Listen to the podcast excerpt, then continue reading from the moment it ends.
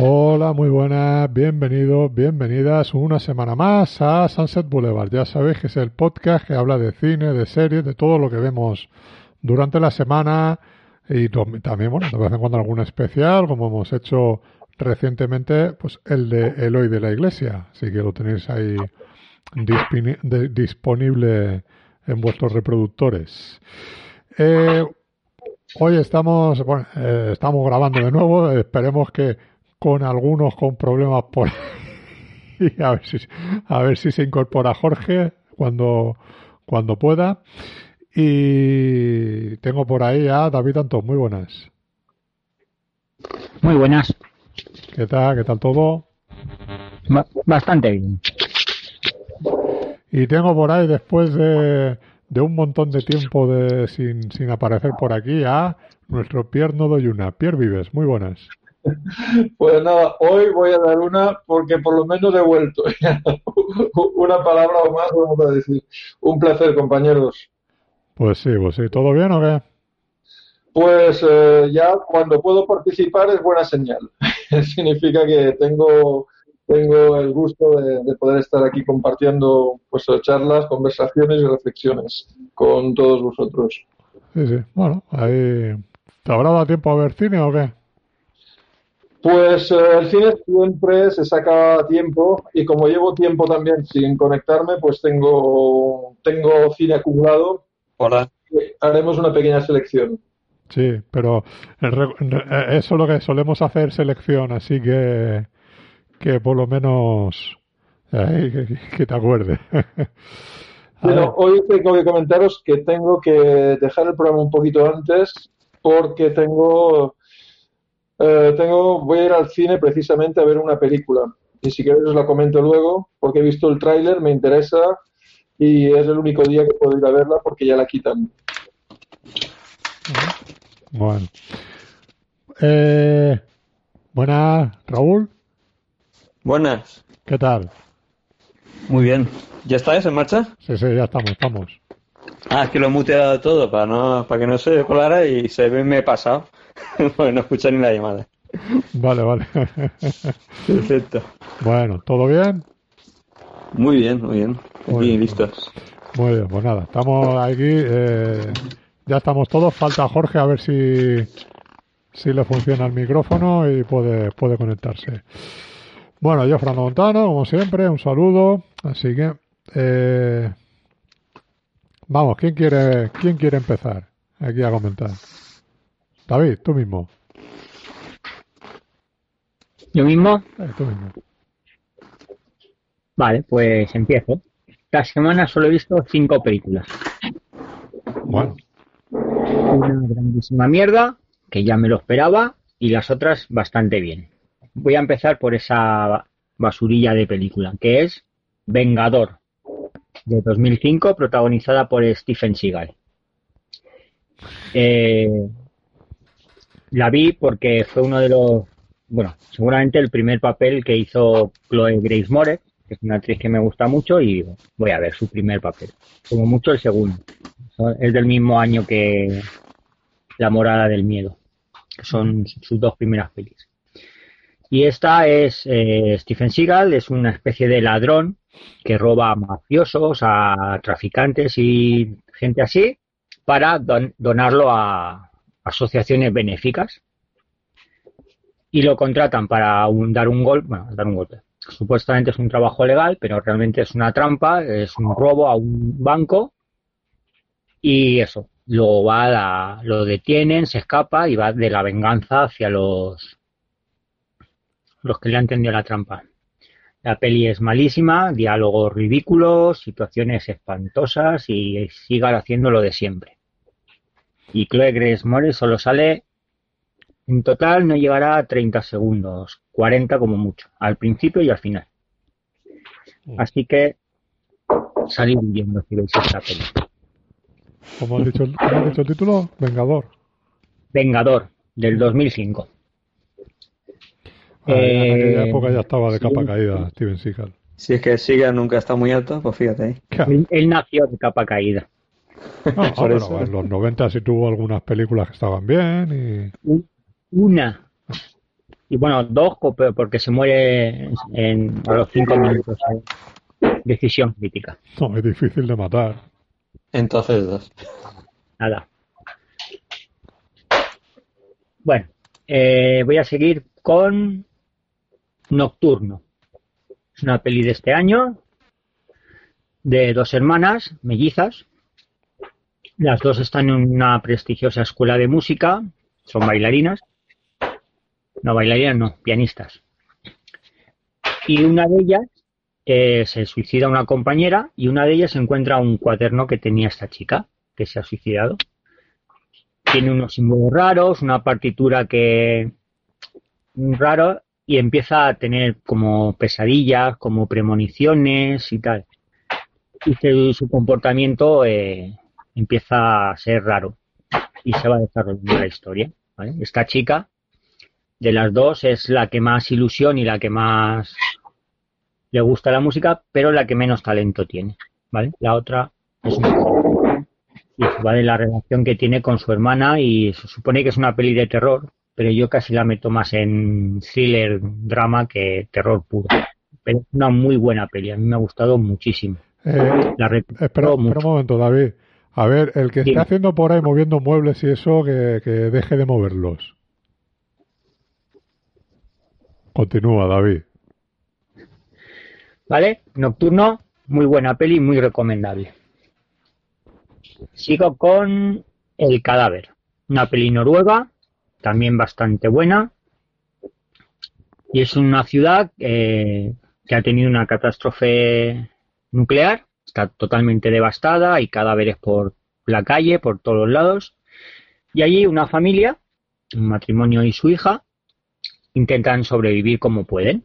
Y en esto que llega un, un hombre anunciando una obra de teatro en un hotel gigantesco que hay en, en medio de la ciudad o a las afueras de la ciudad. Y deciden ir a ver, yo qué sé, a pesar de todo, pues un poquito de diversión, de distracción, porque además esta obra de teatro incluye cena. Y la comida es algo que escasea. Y cuando están allí, después de la cena, sale un tío y les dice que no va a haber un escenario como tal, no va a haber una historia como tal, sino que el escenario es todo el hotel y habrá un montón, de hecho ya hay en la cena un montón de actores y el público tendrá que pues, decidir el personaje que más le gusta, que más le llama la atención y seguirlo para ver su historia, ¿vale? Se pueden cambiar de personaje a mitad de obra y tal.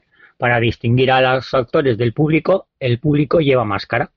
Le dan una máscara y eso, y empiezan a pasar pues una serie de cosas raras o demasiado realistas en, en ese hotel.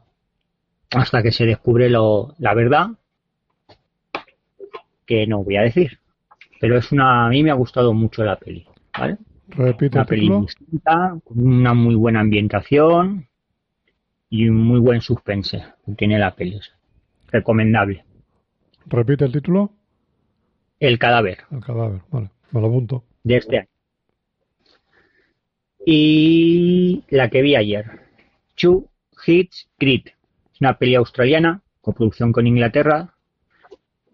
Y esta es la más floja de todas, pero tiene sus puntos buenos. Es un dos hermanos, un chico y una chica, que en la en el entierro de su madre descubren que son que eran adoptados.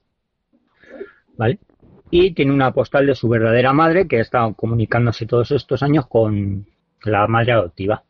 Y en esa postal pues tienen la dirección de donde vive, que es un pueblecito que se llama Chuhit Street de Australia, y allá que se van a conocer a su madre verdadera. Cuando llegan al pueblo, es un pueblucho de estos que hace 200 años que no renuevan nada, ni hacen, ni arreglan nada, está hecho un asco, Toda la gente parece sacada de la familia de la matanza de Texas. Y vamos, nada, nada, nada bueno en ese pueblo. En la peli tira la comedia, eh, se mete con o se ríe del machismo, del feminismo, de los veganos, de casi todo lo que se pueda uno reír, de todos los tópicos de los australianos, de los ingleses. Tiene momentos muy gores, sobre todo al final, pero le falta algo podría ser un poquito más alocada, más divertida. ¿vale? Para lo que está, para cómo lo está contando.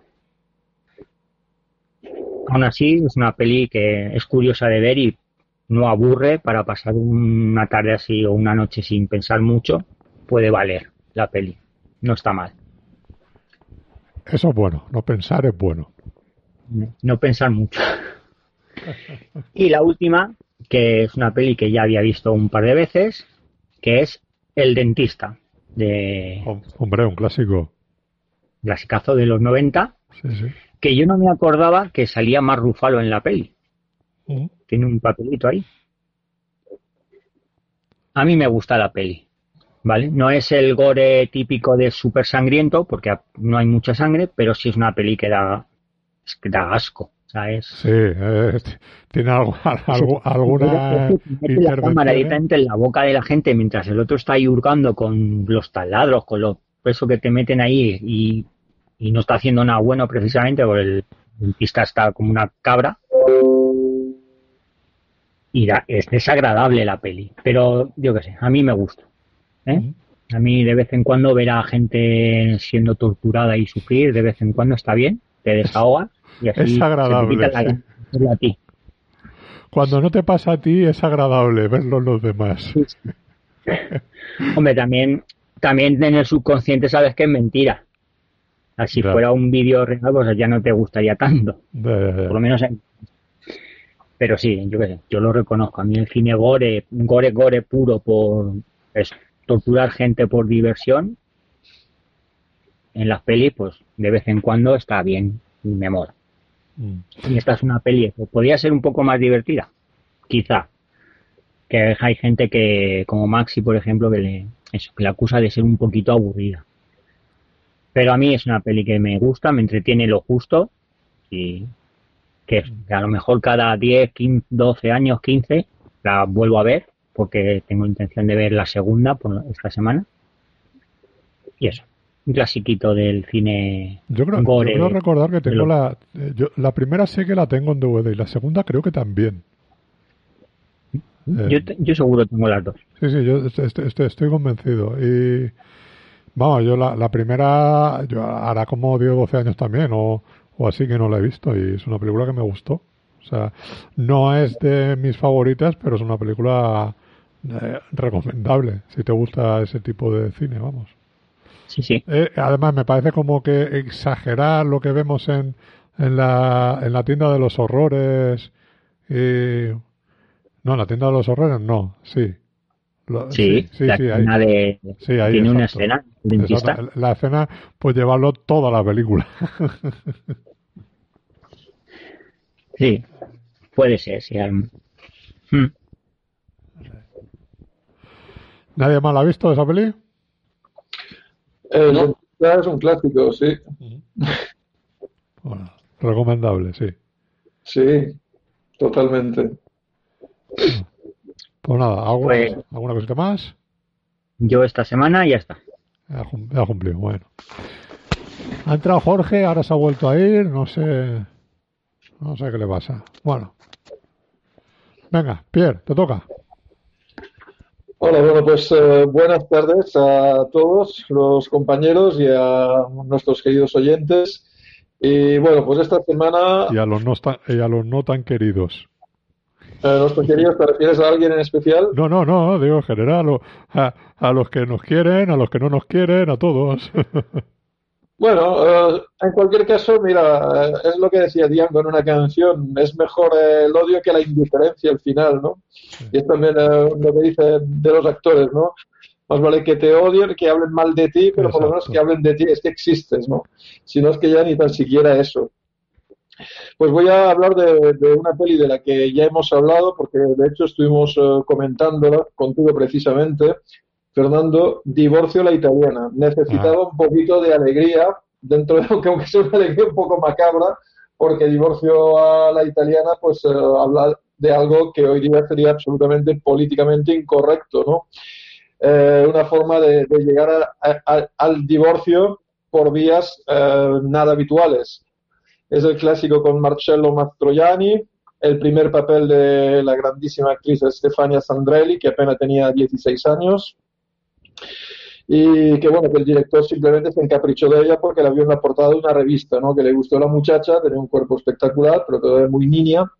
Y bueno, y el papel de la esposa feísima que quiere, con la que quiere acabar Marcello Mastroianni, tenemos a ni más ni menos que Daniela Rocca, que parece feísima, pero que fue Miss Sicilia, una belleza espectacular, pero bueno, a ella lo que le pasó es lo que me pasa a mí con mi querido Maxi, que si me puede afear, me convierte en monstruo. Pues es lo que le ocurrió a, Daniela Roca, pues unas cejas de estas que yo, yo no sé si he inventado yo la palabra unicejo o uniceja, pues nada, la ceja es la única tipo Indurain, el bigote que le pone, le hicieron comer, bueno, la chica tiene un cuerpo espectacular, pero le ponen una peluca, eh, te hacen hacer una gestualidad también de estas horribles. Una excelente actriz, Daniela Rocca.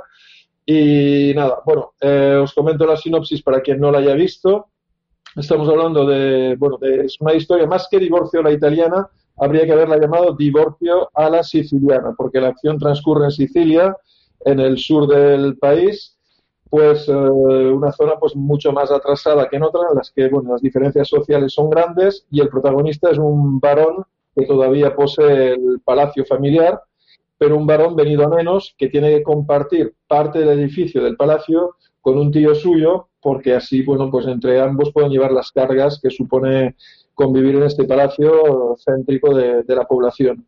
Y ese tío, precisamente, tiene una sobrina, que es sobrina carnal del protagonista de Marcello Mastroianni, que es una jovencísima chiquilla, ya os digo que tenía 16 años, en la vida real, de la que está completamente enamorado y atraído. Y es más, como es una comedia italiana, pues incluso el padre de Marcello Mastroianni, porque bueno, en, ese palacio conviven las distintas generaciones, como era típico en las familias italianas y en muchos otros lugares también del Mediterráneo. Y bueno, pues eh, va surgiendo un poquito esas ganas de querer acabar con su mujer en una época, estamos, la película es del año 61, representa una época anterior y no hay divorcio en Italia. Entonces, eh, ¿qué hay que hacer? Pues él ya empieza a odiar a su mujer. De hecho, tiene un tic fantástico, Marcello Mastroianni, que cada vez que se pone nervioso lo va haciendo. E, es una interpretación brutal, igual que la de todos los actores, que son absolutos cracks. Y bueno, y en todo momento imagina como que le entran deseos de, de acabar con ella, pero mm, vamos, que no, no sabe cómo y lo único que lo puede salvar es el artículo 357 de la ley italiana, que es lo que se conoce como crimen de honor. Es decir, que puedes acabar con tu pareja, es decir, con tu mujer, estamos en un país extremadamente machista, especialmente en el sur, en Sicilia, si eh, ella te ha puesto los cuernos, te ha engañado con otro. Entonces él va a hacer todo lo posible para embellecer a su esposa hasta que no hay manera. Intenta buscarle pretendientes por todas partes hasta que descubre unas cartas también en las que ella parece ser que tuvo un amor de juventud que no llegó a concretarse y se lo pone súper, súper fácil para intentar ya cargársela. Y bueno, lo que pasa que al final no os voy a hacer spoiler, pero bueno, eh, al final efectivamente acaba con su mujer, es lo único que os voy a decir, que la ley es machista, pero que le va a salir el tiro por la culata. Porque a veces, pues las cosas no salen tan bien, a pesar de que la ley te apoye, porque es un país, una zona muy machista y todo esto. Y la peli está altamente recomendable. Y bueno, pues es lo que es el inicio de lo que es la gran comedia italiana como se dice. Y bueno, hay aspectos antropológicos, dramatúrgicos, una historia con muchos mensajes, muchos niveles de lectura sobre las relaciones hombre-mujer y, y, es una auténtica maravilla y es para verla, volverla a ver y sacarle partido. Pues esta es mi primera recomendación de la semana. Es un clásico. Te has hecho un medio spoiler al final, ¿no? Eh, no, porque luego eh, es que ya está cantado desde el principio, ¿sabes? Vale. Lo, lo único que he dicho que el tiro le va a salir un poco por la culata, simplemente, porque como lo llaman, eh, nada. y nos, lo buscaré. Nos queda bien. Además, no querían a Marcello Mastroianni para esta película porque él es romano, es decir, es el, el típico chulazo romano con su estilazo del italiano este que vemos, el italiano típico chulo. Entonces ahí lo engominan al estilo argentino, te lo ponen un poco, te lo vuelven siciliano, le hicieron hablar de estilo siciliano, es decir, que en la versión original, pues, eh, bueno, os dais cuenta que el italiano que hablan es el del sur, es decir, que las S sonoras no existen, es un poco como en español, ¿no? Como un español que hable italiano que no sepa hacer las sonoras, ¿no? Y bueno, se lo ocurre mucho, ¿eh? tanto la gestualidad como todo, es un crack. Yo, de verdad, en otra vida me habría encantado ser Marcello Mastroianni. Como actor es una, brutalidad.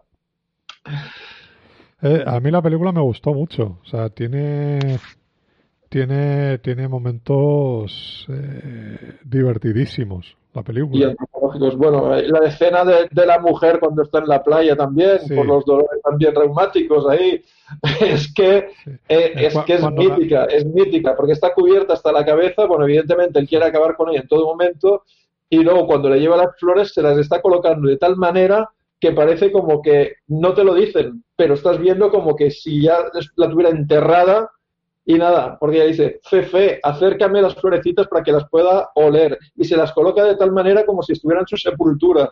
Entonces, es que es arte por donde la mires. Cualquier escena de fotografía es brutal. No quiero extenderme más porque podría estar hablando horas y horas de esta película porque allá por donde se mira es, puro arte, puro arte. La, eh, eh, no me acuerdo la...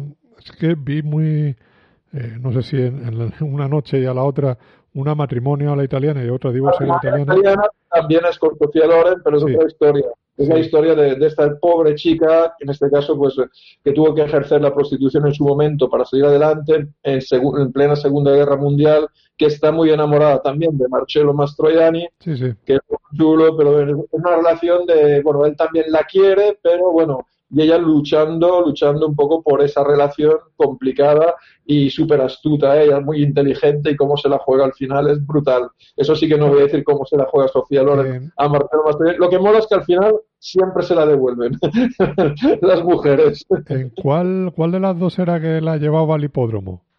Ah, eso es la, la matrimonio italiano. Ah, que ella está súper ilusionada, se compra un traje ahí que va espectacular. Bueno, Sofía Loren, que ya es todo un monumento nacional, incluso ahora con 85 años. Imaginaos, eh, en esa época, pues estaba que se salía, y a toda ilusionada, dice, al final me va a mostrar en público, ¿no? Porque me va a llevar al hipódromo, ya comentándolo por ahí. Y la lleva el domingo, un día que no había carreras, que está completamente sola. La primera cena, y te, te enseñan una fotografía, te la ves a ella súper guapa y de pronto que se pone a mirar por todas partes y te ves, vamos, están totalmente vacías las, eh, los asientos y todo eso. Y ella se estaba imaginando con la alta sociedad romana y nada, ya te digo, es que, es que esa es otra peli también, también brutal, muy buena, muy buena.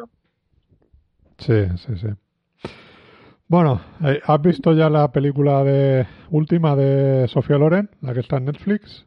Eh, todavía no, porque es que no, de verdad que, voy muy mal, muy mal de tiempo. Entonces todavía no lo he hecho, pero lo voy a hacer. ¿Cómo se titula, por cierto? Porque he oído algo de la crítica, pero no recuerdo el título. Eh, eh, bueno, en español es la, vida por delante.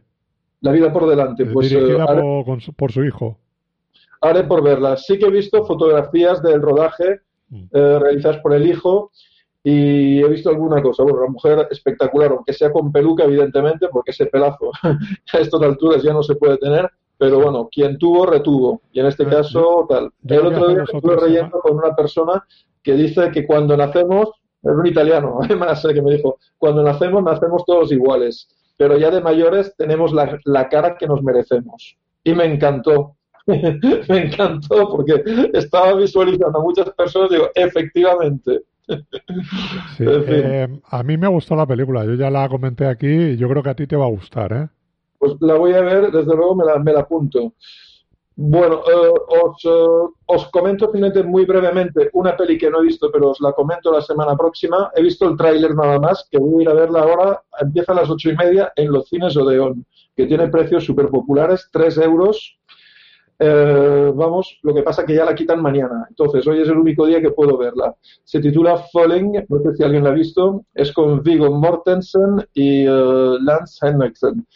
Y la verdad es que tiene muy buena pinta y es la primera película dirigida por el propio Viggo Mortensen. del 2020. Eh, fue seleccionada en el Festival de Cannes con un premio también. Y en eh, Sundance también fue seleccionada fuera de competición. Y trata de aspectos y temas muy, muy humanos también. Y me, hace, me ha hecho reflexionar en la elección de esta película del propio Vigo Mortensen un poco en la película que eligió Robert Redford para empezar, ¿no? que se titulaba en, inglés, no me acuerdo en español, Ordinary People, Ordinary People, que era Agente Corriente en español. sí.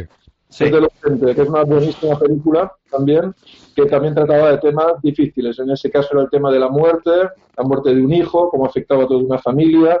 Una película fantástica. Y en este caso, pues estamos tratando de una del padre del protagonista, que es eh, el propio Viggo Mortensen. Viggo Mortensen en esta película hace la música que he estado escuchando. ¿Se me oye ahora? Aleluya. Perfecto. Pero, ¿oír ruido fuerte? ¿Ruido molesto? Se te oye muy alto. No se oye la mudanza ya. No, no se oye. Vale, vale, voy a ver. ¿Sabes cómo, cómo lo he arreglado? Metiéndole dos puñetazos a la placa base. Bien, eso, eso no suele fallar nunca. A lo, bruto. A ver lo que dura.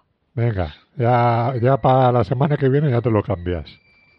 Hostias. Y Pierre, el que hace de padre es Lance Harrison. Efectivamente. De las películas. Y tiene una pinta bestial, sí.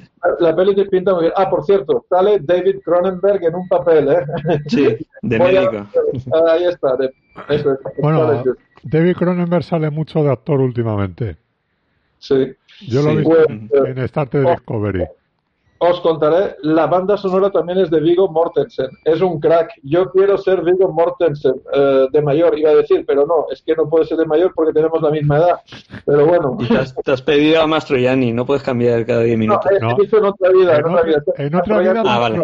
en otra vida eh, en esta le gustaría ser Vigo Mortensen, pero, pero realmente querría ser Superman.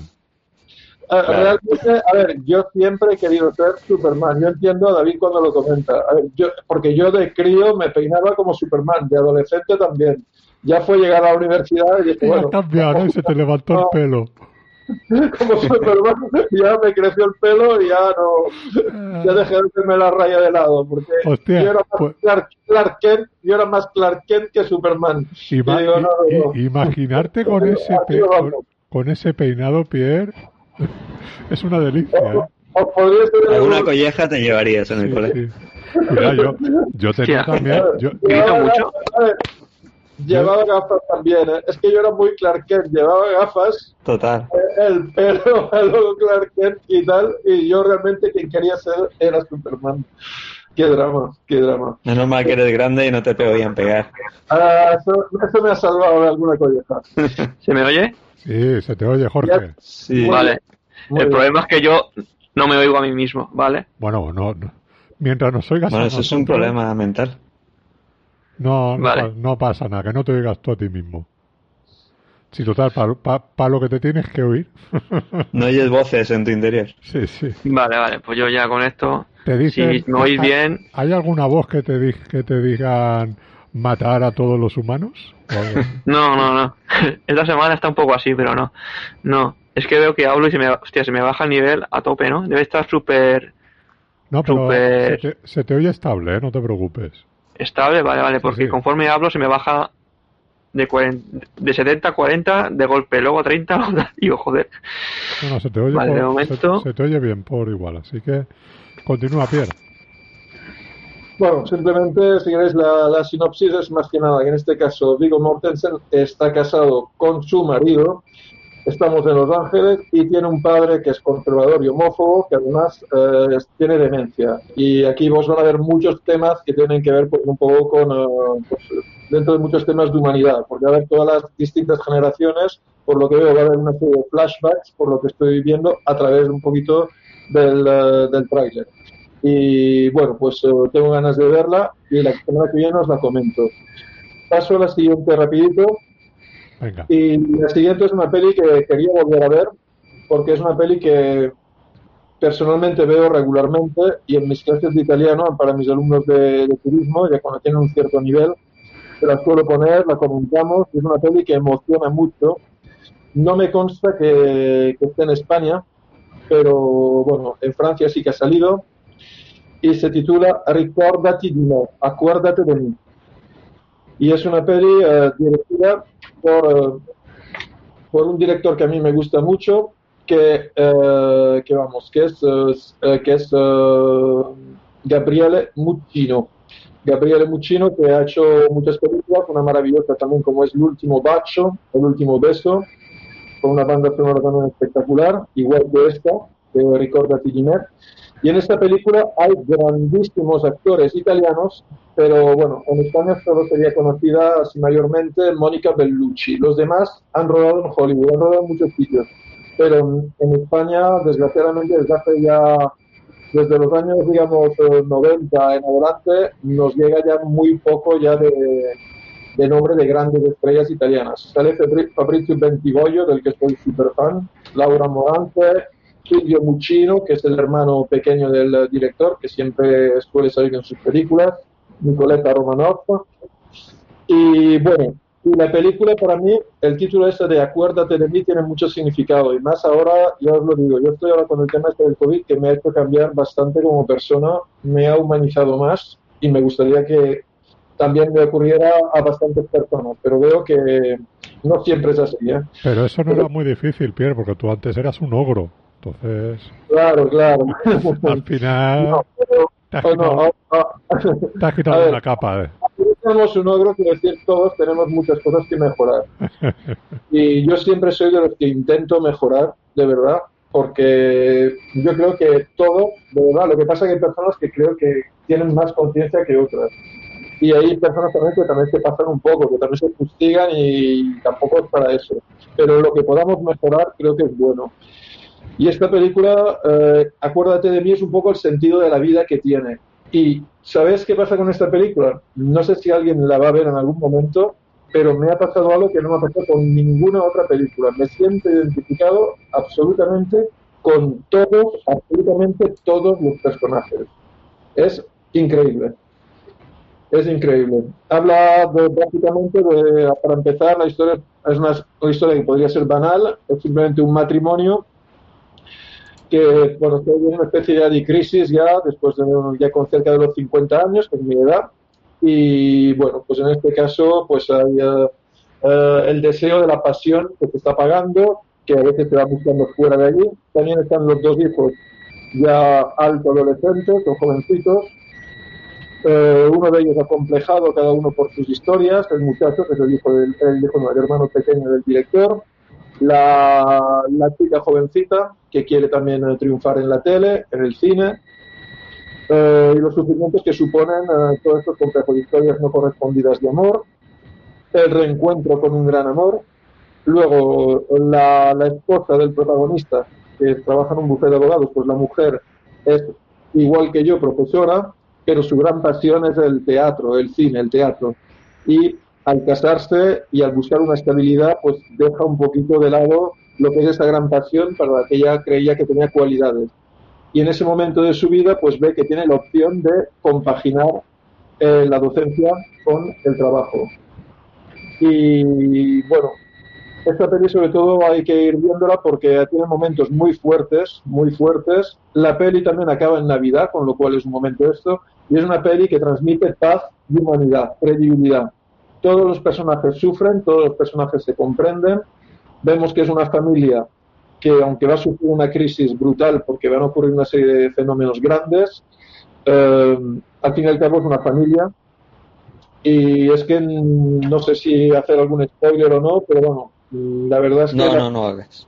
La peli, os lo digo, es una peli que os va a encantar. Eh, hay en la banda sonora muchas canciones clásicas francesas e italianas y alguna también moderna. La fotografía es espectacular. Nos enseña por dentro cómo funciona la industria de la televisión italiana, eh, un poco el teatro, un poco en distintos ámbitos. Y, y de verdad es una peli que, que de verdad os la, recomiendo. Es precioso, es una maravilla. Eh, y cada vez que la veo lloro. Ya sabes que puedo llorar en el cine, y, pero lloras lágrimas dulces. Y luego los poemas que escribe el protagonista, Fabrizio Bentivoglio, que es un actor que también admiro muchísimo, pues eh, son poemas que, bueno, yo también escribo poesía y la verdad están en la línea de lo que me gustaría escribir. Una auténtica maravilla. Acordaos de la película, es muy fácil de acordarse del título porque es Acuérdate de mí. Yo vi la segunda parte, la de Olvídate de mí. Yo también. Eh, buen chiste. Os echaba de menos, bichetes.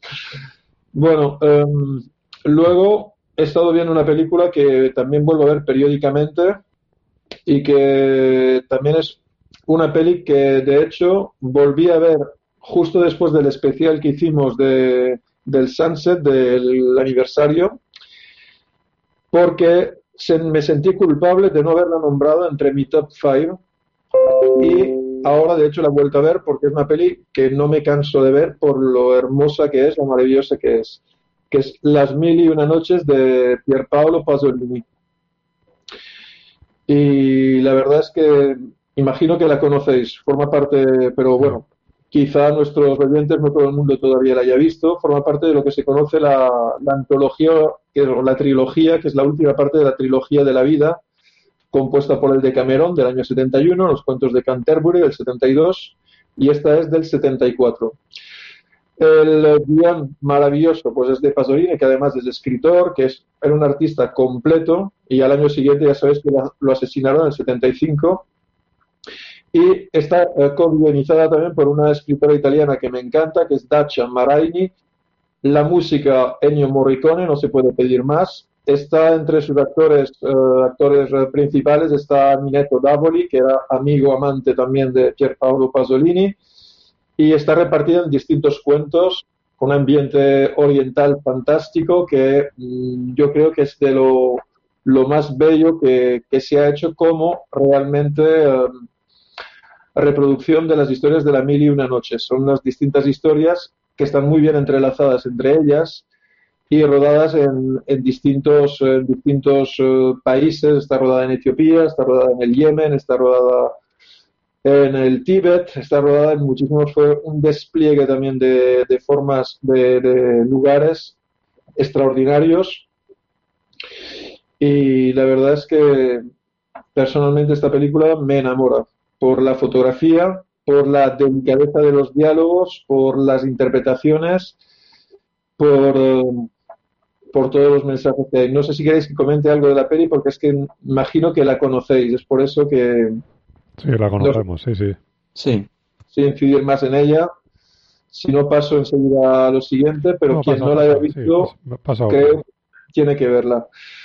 Bueno, voy a seguir con Italia, pero a través de Turquía un director del que no he hablado nunca, pero del que también eh, soy fan porque he visto toda su filmografía y la tengo también toda, y bueno, otros muchos también de los que a veces sí os he comentado, que es Serzen Özpetek, que es un director turco afincado en Italia, en Nápoles en concreto, y simplemente esta semana he visto, he vuelto a ver, porque la primera vez la vi en el cine, eh, y me enamoré de esta película, que es Hamam, en español, El baño turco Mm, Alguien conoce del 97. Es una película coproducida entre eh, Francia e Italia, con una pequeña participación italiana, eh, española. no, a mí no me suena.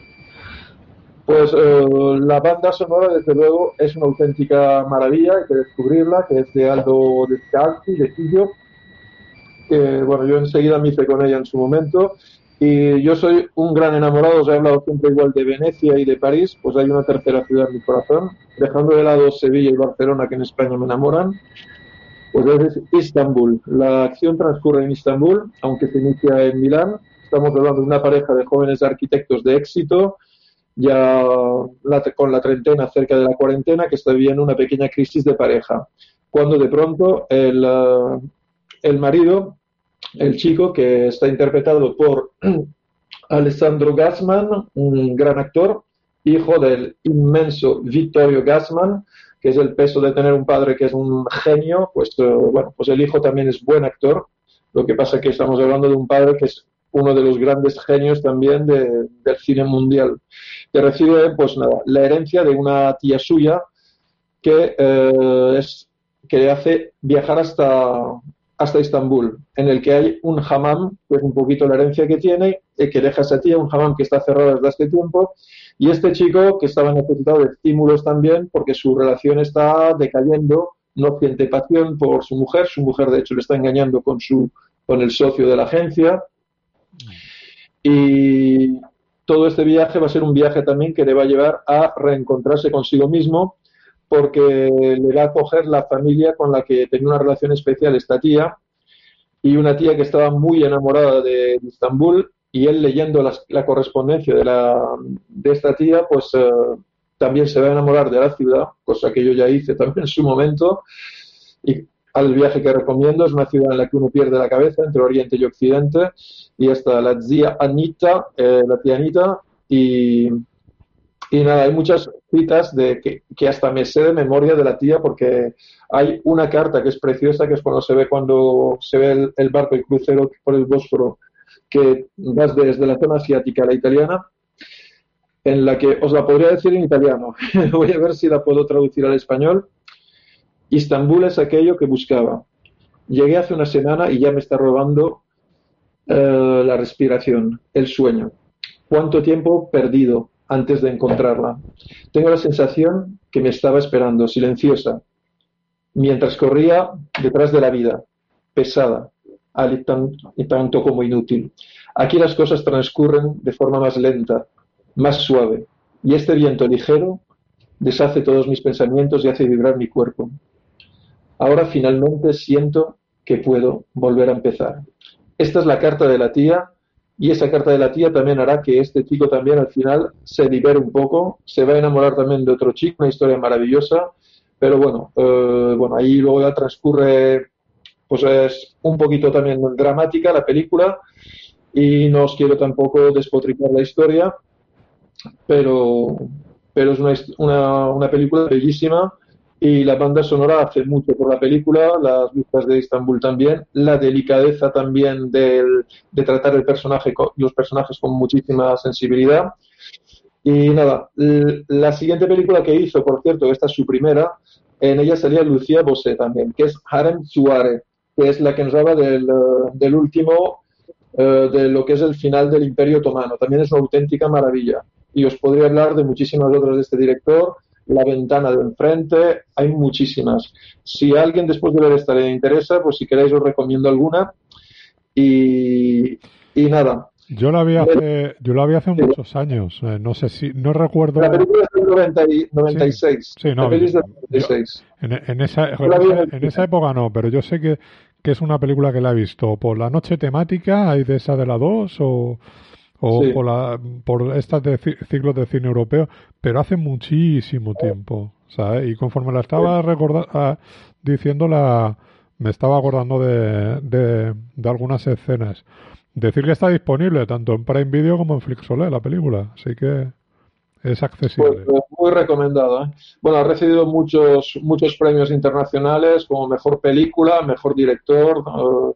en la muestra de Valencia también fue premio del público. Eh, tiene también el mejor también el premio también del Sindicato Nacional de Periodistas Italianos. También tiene eh, la Naranja de Oro del Festival de Cine de Antalya, que es el festival de cine más importante de Turquía, como mejor película, mejor director. Bueno, la lista es muy larga. Y ya os digo que simplemente ya por gustos, yo es una banda sonora que me pongo a menudo también cuando quiero escribir o cuando quiero reflexionar también porque me relaja mucho también. Y, y, lo que es Istambul es que es una peli que, bueno, podríamos hacer un monográfico de, de películas en las que sale Istambul, porque hay un montón y es una ciudad que para mí es buena para el cine, porque suelen salir muy buenas películas. Te quedan como mucho dos recomendaciones. Mm, bueno, pues eh, voy a por eh, otra que voy a cambiar, os voy a, os, voy a descolocar, porque esta igual es una peli, hay momentos que yo vuelvo a mi infancia, creo que no la he dejado del todo, ¿vale? Que es, en español creo que se llama, a ver, eh, creo que es El Sheriff y el Pequeño Extraterrestre. Una obra maestra y su secuela todavía más. Yo las tengo. Dime. Que las tengo, las tengo en DVD y las he visto. Sí, bueno, yo he visto un montón de veces. Y nada, de, de el 1 del año 79, yo era un crío y yo me quería parecer a ese crío también, porque vamos, ese crío es, un, crack. Bueno, por cierto, el actor que hace de niño es el que dos años antes, en el año 77, salía en encuentros en la tercera fase, por cierto. Y, y nada, eso yo lo aprendí mucho después. ¿eh? Y esta peli es, es brutal, ¿no? Pues estamos en el año 79, que es el año de Moonraker, el año de muchas otras películas que tienen que ver con el espacio, con el cine. Pues Italia también quiso sacar su película con los extraterrestres, ¿no? Entonces está rodeada en Italia, en un pueblecito que no existe, que se llama Newman, que está en Georgia, en el que parece ser que la población se vuelve histérica, ¿no? Empieza como una peli de serie B, como que están avisando que por todas partes se ven, se ha visto un ovni, está la población acojonada en todos los sitios y nada, iban a rodear un espacio, tiene todas las fuerzas eh, militares norteamericanas armadas hasta los dientes porque están buscando un extraterrestre y luego se acercan, la escena esta inicial es, es justo al principio de la película, que es de cachondeo, ¿no? Te ves a alguien que parece a Robbie el robot, el de la peli del planeta prohibido, vestido enorme, gigante y tal, eh, todo de blanco y tal, pero bueno, es que era Bud Spencer, el propio Bud Spencer, vestido de apicultor. y, lo toman por un extraterrestre. Y nada, y efectivamente hay un extraterrestre que ha aterrizado en la ciudad, y esto tampoco hago spoiler, que se llama H725, que es así como se presenta el pequeño Kerry Jaffe, el niño que, bueno, el chiquitín, que tenía nueve años en ese momento, que es el niño pequeño que, bueno, Bob Spencer no se cree que es un marciano, que es un extraterrestre, y se lo quiere devolver a sus padres. Y como es el sheriff del pueblo, pues lo acoge él en su casa y se dedica a investigar a ver quiénes son sus padres. Y el niño le dice, yo soy un extraterrestre, vengo del planeta, ahora no recuerdo cómo se llama, se me ha ido. Es un nombre muy fácil de recordar. Son dos sílabas, pero bueno, es un nombre, nada, no, me acuerdo el nombre de qué planeta viene. Bueno, pues... Eh, entonces se lleva el chiquillo por todas partes y el chiquillo empieza a hacer trastadas de la suya para demostrar que es un extraterrestre, hacer volar cosas y tal y eso. Y efectivamente eh, le comenta que, bueno, que lo están persiguiendo también otros extraterrestres que son malos y tal. Y bueno, pues hay mucha acción en la peli, es súper divertida. Eh, las peleas, secciones de acción, obviamente, pues eh, ya conocemos todo lo que ha hecho Bud Spencer, que es un crack. Y la coreografía es genial, los diálogos con mucho espíritu. Italia en esa época, en plan comedia, estaba en lo más alto. Y bueno, yo en esa época quería ser italiano también, he tenido épocas que quería ser británico, otras que tal, eh, voy cambiando. ¿eh? Pero bueno, adoro Italia. Y por mi parte. película que, que siempre me ha gustado mucho de pequeño y la segunda parte también. Ah, la segunda parte, cierto, que hay la segunda parte. Mm cierto que es la segunda parte también. ¿Sabes? Claro, el crío, el crío se queda con, él. O sea, con, los padres, ¿no? Con los extraterrestres que van a recogerlo. que son los malos, malísimos. sí, sí, sí, sí. O sea, a mí me parece una película... Pero bueno, es que yo, Bad Spencer y Tenen Hill, a mí... Para mí son... Bueno, yo los adoro, los adoro. Claro. Además, son películas que. Eh, yo, fíjate, eh, tengo eh, en, en, la mesa de, en la mesa donde tengo el DVD, donde tengo, bueno, Blu-ray y todo eso, y la televisión, evidentemente, tengo un, un, hueco para poner películas y, y ahí es donde tengo toda la colección Bad Spencer Ten Hill. O sea, las tengo siempre a mano. hay una cosa, Fernando, yo también. y ya tengo un montón de idiomas repetidos de mil maneras, de mil formatos. Es que soy súper fan. Es que me ponen de buen humor. y a veces, cuando, durante el confinamiento, ¿sabes qué he estado haciendo? Buscando en YouTube todos los programas de televisión de la televisión italiana, cuando a veces han salido los dos que se querían muchísimo porque eran amigos íntimos en la vida real, pero muy, muy buenos amigos. Y me transmiten que son muy buenas, bueno, que eran muy buenas personas, porque Spencer desgraciadamente nos, nos ha dejado recientemente. No les pasó como a Pajar y Esteso, ¿no? Eh, no igual, creo que la relación no es la misma, no.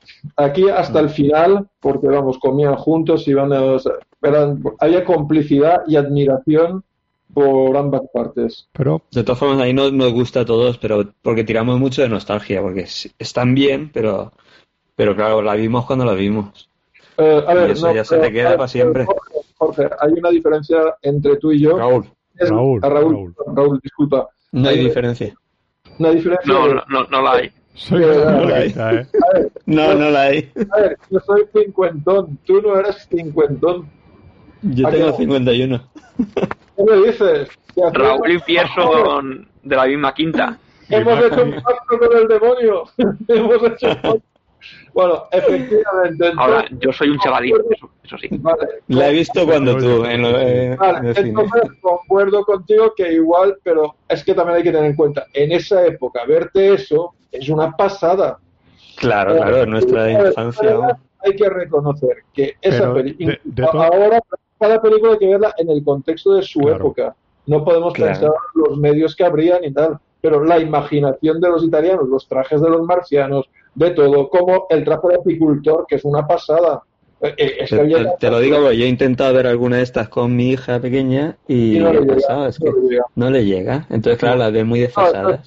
eso, es cierto, En ese sentido Eso es culpa, claro, pero eso es otra otra culpa de su padre. El, el, el, el ojo de, de, de, esa, de esos críos. claro, claro, no están acostumbrados. Están acostumbrados a otra cosa. Entonces, eso les puede aterrar, o sea, les puede echar para atrás. Claro, los clásicos para ellos a nosotros nos parece una puta mierda, que es lo que están viendo.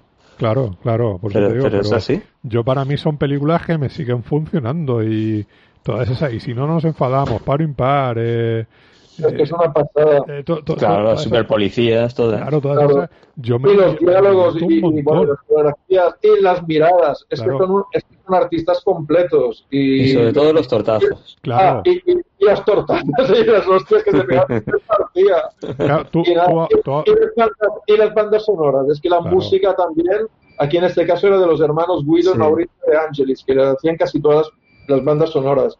Es que son músicas que te ponen de buen humor. Yo cuando estoy un poquito flojito, estas músicas me dan alegría, me llenan el corazón de, vamos, de vida. Muy bueno, muy bueno. De Fernando. Sí, es que yo esa, la de quien tiene amigo tiene un tesoro, vamos, era mi película de la infancia y bueno, no sé cuántas bueno. veces sí, la, sí, la, habré visto a lo largo de mi vida. O sea que, y, so, y es una, son películas que de vez en cuando acudo a ellas porque porque es que me alegran. Eh, y realmente, claro, tú las ves y dices, claro. La voy a desempolvar esta semana. Ves, la, ves las cosas que son más.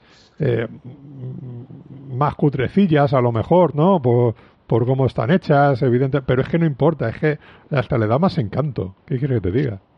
Por supuesto, no, es que además tiene ese toque realista al final, yo qué sé. Y... Verte cómo le pegan una hostia a uno y salta por ahí, vuela un muñeco. Pues, pues pero, pero, pero, te ríes. Claro. Te ríes claro. más, porque es, es, un tal despropósito, una tal exageración y la de hostias y las hostias que vuelven, Esta, que vuelven. La, la de, que se, la que de, se vuelven. La de dos Super 2 cuando se meten en las cabañas y empiezan a dar de hostia y empiezan a salir volando todo, que tú te ves que son muñecos, claramente. O sea, pero no importa, es que es, es gracioso. O sea, a, a, mí en el colegio me ponían películas de estas y de fantasmas y, y de esta de francés. De... Qué bueno, qué bueno. También. Claro, todo eso es lo que hemos visto ¿eh? en esa época. Esos son colegios en Buenísimo. condiciones, a ver, yo también, a mí claro que sí. me ponían películas de esas, me ponían Robin Hood, y tal, y yo pues era una era un crío feliz. A mí la vida se me jodió en la adolescencia. en los billares. Sí, sí, exacto. En los, en los billares, los futbolines, todo, sí, sí. Bueno, eh, siempre recomendable eh, compañeros, eh, tengo que deciros, eh, os abandono ahora mismo porque me tengo que ir al cine, porque la sesión es a las ocho y media, pero mm, me están esperando ahora mismo también tengo que salir y nada, ha sido un placer. La semana que viene más y mejor y me encanta volver a compartir estas, estas charlas y nada, haré por escuchar el programa lo que falta de programa y nos vemos pronto. Un abrazo muy muy fuerte. Muy chao, chao. abrazo. Chao, Pierre. Chao. chao. Bueno, eh, eh, me ha puesto de buen humor esto de recordar a Bud Spencer. Así que nada, Raúl, venga, te toca. Venga, vale, pues mira, voy a empezar con una que, que recomendaste tú la semana pasada, que yo hice los deberes y aunque no participé, la escuché. ¿O sí que estuve la semana pasada? No lo sé. Casa ajena. estabas comiendo No, no estaba. Un arroz. Ah, exactamente, el arrocito, el arrocito. Os dejé por un buen motivo. Oh, nos pusiste una foto y eso me tigres que tenían muy buena pinta. Luego venían las copas y tal y se hizo ya la hora del programa. Entonces, eh, lo escuché esta semana y hablaste de Casa Ajena, His House. Sí. Y la he visto. Eh, a mí me ha gustado, me ha gustado también. Lo que pasa es que pusiste unas expectativas creo que un poco altas, de que te impresionó mucho y tal, y sí que en eso se me ha quedado un poco corta en cuanto a terror, ¿no? Porque esperaba algún, algún sustico más. A mí es una película, es una película que va increciendo, lo que lo que es todo la... Sí, además, exactamente. El, final lo mejora todo mucho, o sea, la parte final. Claro. Y, y para mí como eh, casi todo el cine de terror de hoy en día es pura basura, a mí es una película que me sorprende mm. y me gusta mucho. Pues por eso la, por eso la destaco. Yo cuando una película de terror de verdad me gusta, que la tengo que destacar, porque es que el resto es tan malo. Sí, a mí por eso digo, me gustó, pero claro, tenía la expectativa muy alta porque en eso suele ser fiable y digo, esto estará bien. Y claro, al principio, uff, otra vez de casas poseídas y tal, y otra tal, pero luego va pegando el giro. Claro, y claro, llega a los últimos 30 o 40 minutos que empieza a coger forma todo. Claro pues eh, presenta el drama de la inmigración de una perspectiva bastante original, que es lo, lo, bueno, que te da otro punto de vista. Sin hacer spoiler. Es difícil por, eso es, es complicado ¿eh? también hablar de la película sin desvelarla mucho. No, no, no hay que hacer spoiler por eso, pero que es una perspectiva que normalmente no la ves así. Y habla de eso, lo difícil que es saber adaptarse a un nuevo lugar y bueno, pues eso es la inmigración. Y es lo que la hace interesante. Podría ser un capítulo bueno de territorio Lovecraft perfectamente. Porque cogían cualquier historia y la metían ahí. O sea que esto hubiera sido bueno. Como el primer. Que ahora no estaría mal una, psicofonía de Masi de como las últimas semanas. Sí. Que también escuché que salían por ahí. Ya la, ya la verás. Como el capítulo de 30 monedas, que luego comentaré, que, que también eh, podía ser un capítulo bueno de Territorio de los Cracks. De los Cracks, ¿no? Claro, claro. Pues nada, esa ha sido la primera. Luego, eh, Voy a pasar por una rápida que la comentasteis también, que era He visto el juicio de los siete de Chicago, de Aaron Sorkin. Ah, sí. Que, bueno, recuerdo, creo que eras tú y, y, y Masi que no os había convencido mucho, pero bueno, a mí sí que me ha gustado. Me, ha interesado. Yo dije eso, que, que la película es, está bien lo que te cuenta, es interesante, pero yo creo que el, el Aaron Sorkin en la puesta en escena falla mucho. Lo que pasa es que tiene un repartazo enorme de, buenos actores. Sí, sí, además están, bueno, Sacha Baron Cohen está espectacular, Eddie Redmayne, que normalmente no, me, no mola mucho, Charles Cumple, Mal Rylance haciendo abogado está también Fran espectacular. también, claro. Sí, sí, casi todos. Y bueno, y es que estas películas normalmente, excepto 12 hombres sin piedad y Venceros y Vencidos y alguna más, normalmente es que son aburridas. Y esta para ser dos horas y pico de juicio, con los flashbacks y tal, sí que mantiene para mí el interés en todo momento. Sorkin está claro que es bueno con el guion y, con los diálogos. Y bueno, y eso sí que yo sí que lo aprecié y vamos, me interesó bastante por eso. Es interesante además con la situación actual de, Estados Unidos, con el Black Lives Matter este y con, lo de Trump, ¿no? hay muchas similitudes con, con lo que se lió ahí. Es curioso, pero a veces parece que el, cine se adelanta con lo que va a pasar en la vida real. Sí, sí, la historia se repite, vamos, continuamente. Tú lo ves y dices, pues esto es lo mismo que, que, se está viviendo ahora mismo. O sea, no, digo, es que no se ha evolucionado absolutamente nada. O sea, Sí, además lo que dices, porque tú podías verla y decir, qué oportunista, porque está aprovechando lo que está pasando. Pero claro, una película sabemos que lleva dos años detrás de trabajo a lo mejor. Claro. O sea que no, es que es, son casualidades, que dices, es que está contándote otra vez lo mismo. Los mismos problemas, las mismas situaciones. O sea que en ese aspecto es, es recomendable. Además a mí de Sorkin, la, la de Molly's Game, esta de Jessica Chastain, a mí me gustó bastante también. Mm. No sé si la habéis visto, pero bueno, para mí sí que es un director de momento interesante. Además, yo soy uno de los raros que le gusta esa que veis todos de... Eh, la red social, ¿no? La red social, o sea que... A mí me encanta la red social. Uy. Ya, ya, pero más sí, Fernando la odia. Bueno, pero cada uno tiene sus opiniones. Entonces por eso que a mí Sorkin me interesa. Me interesa todo lo que ha hecho. ¿Qué forma de decir? Bueno, pero, pero su, su, opinión importa una mierda. No. No, quería decir cada uno tiene su opinión, es como cada uno tiene su culo. Claro, claro, claro, es como de bueno, vale. Básicamente.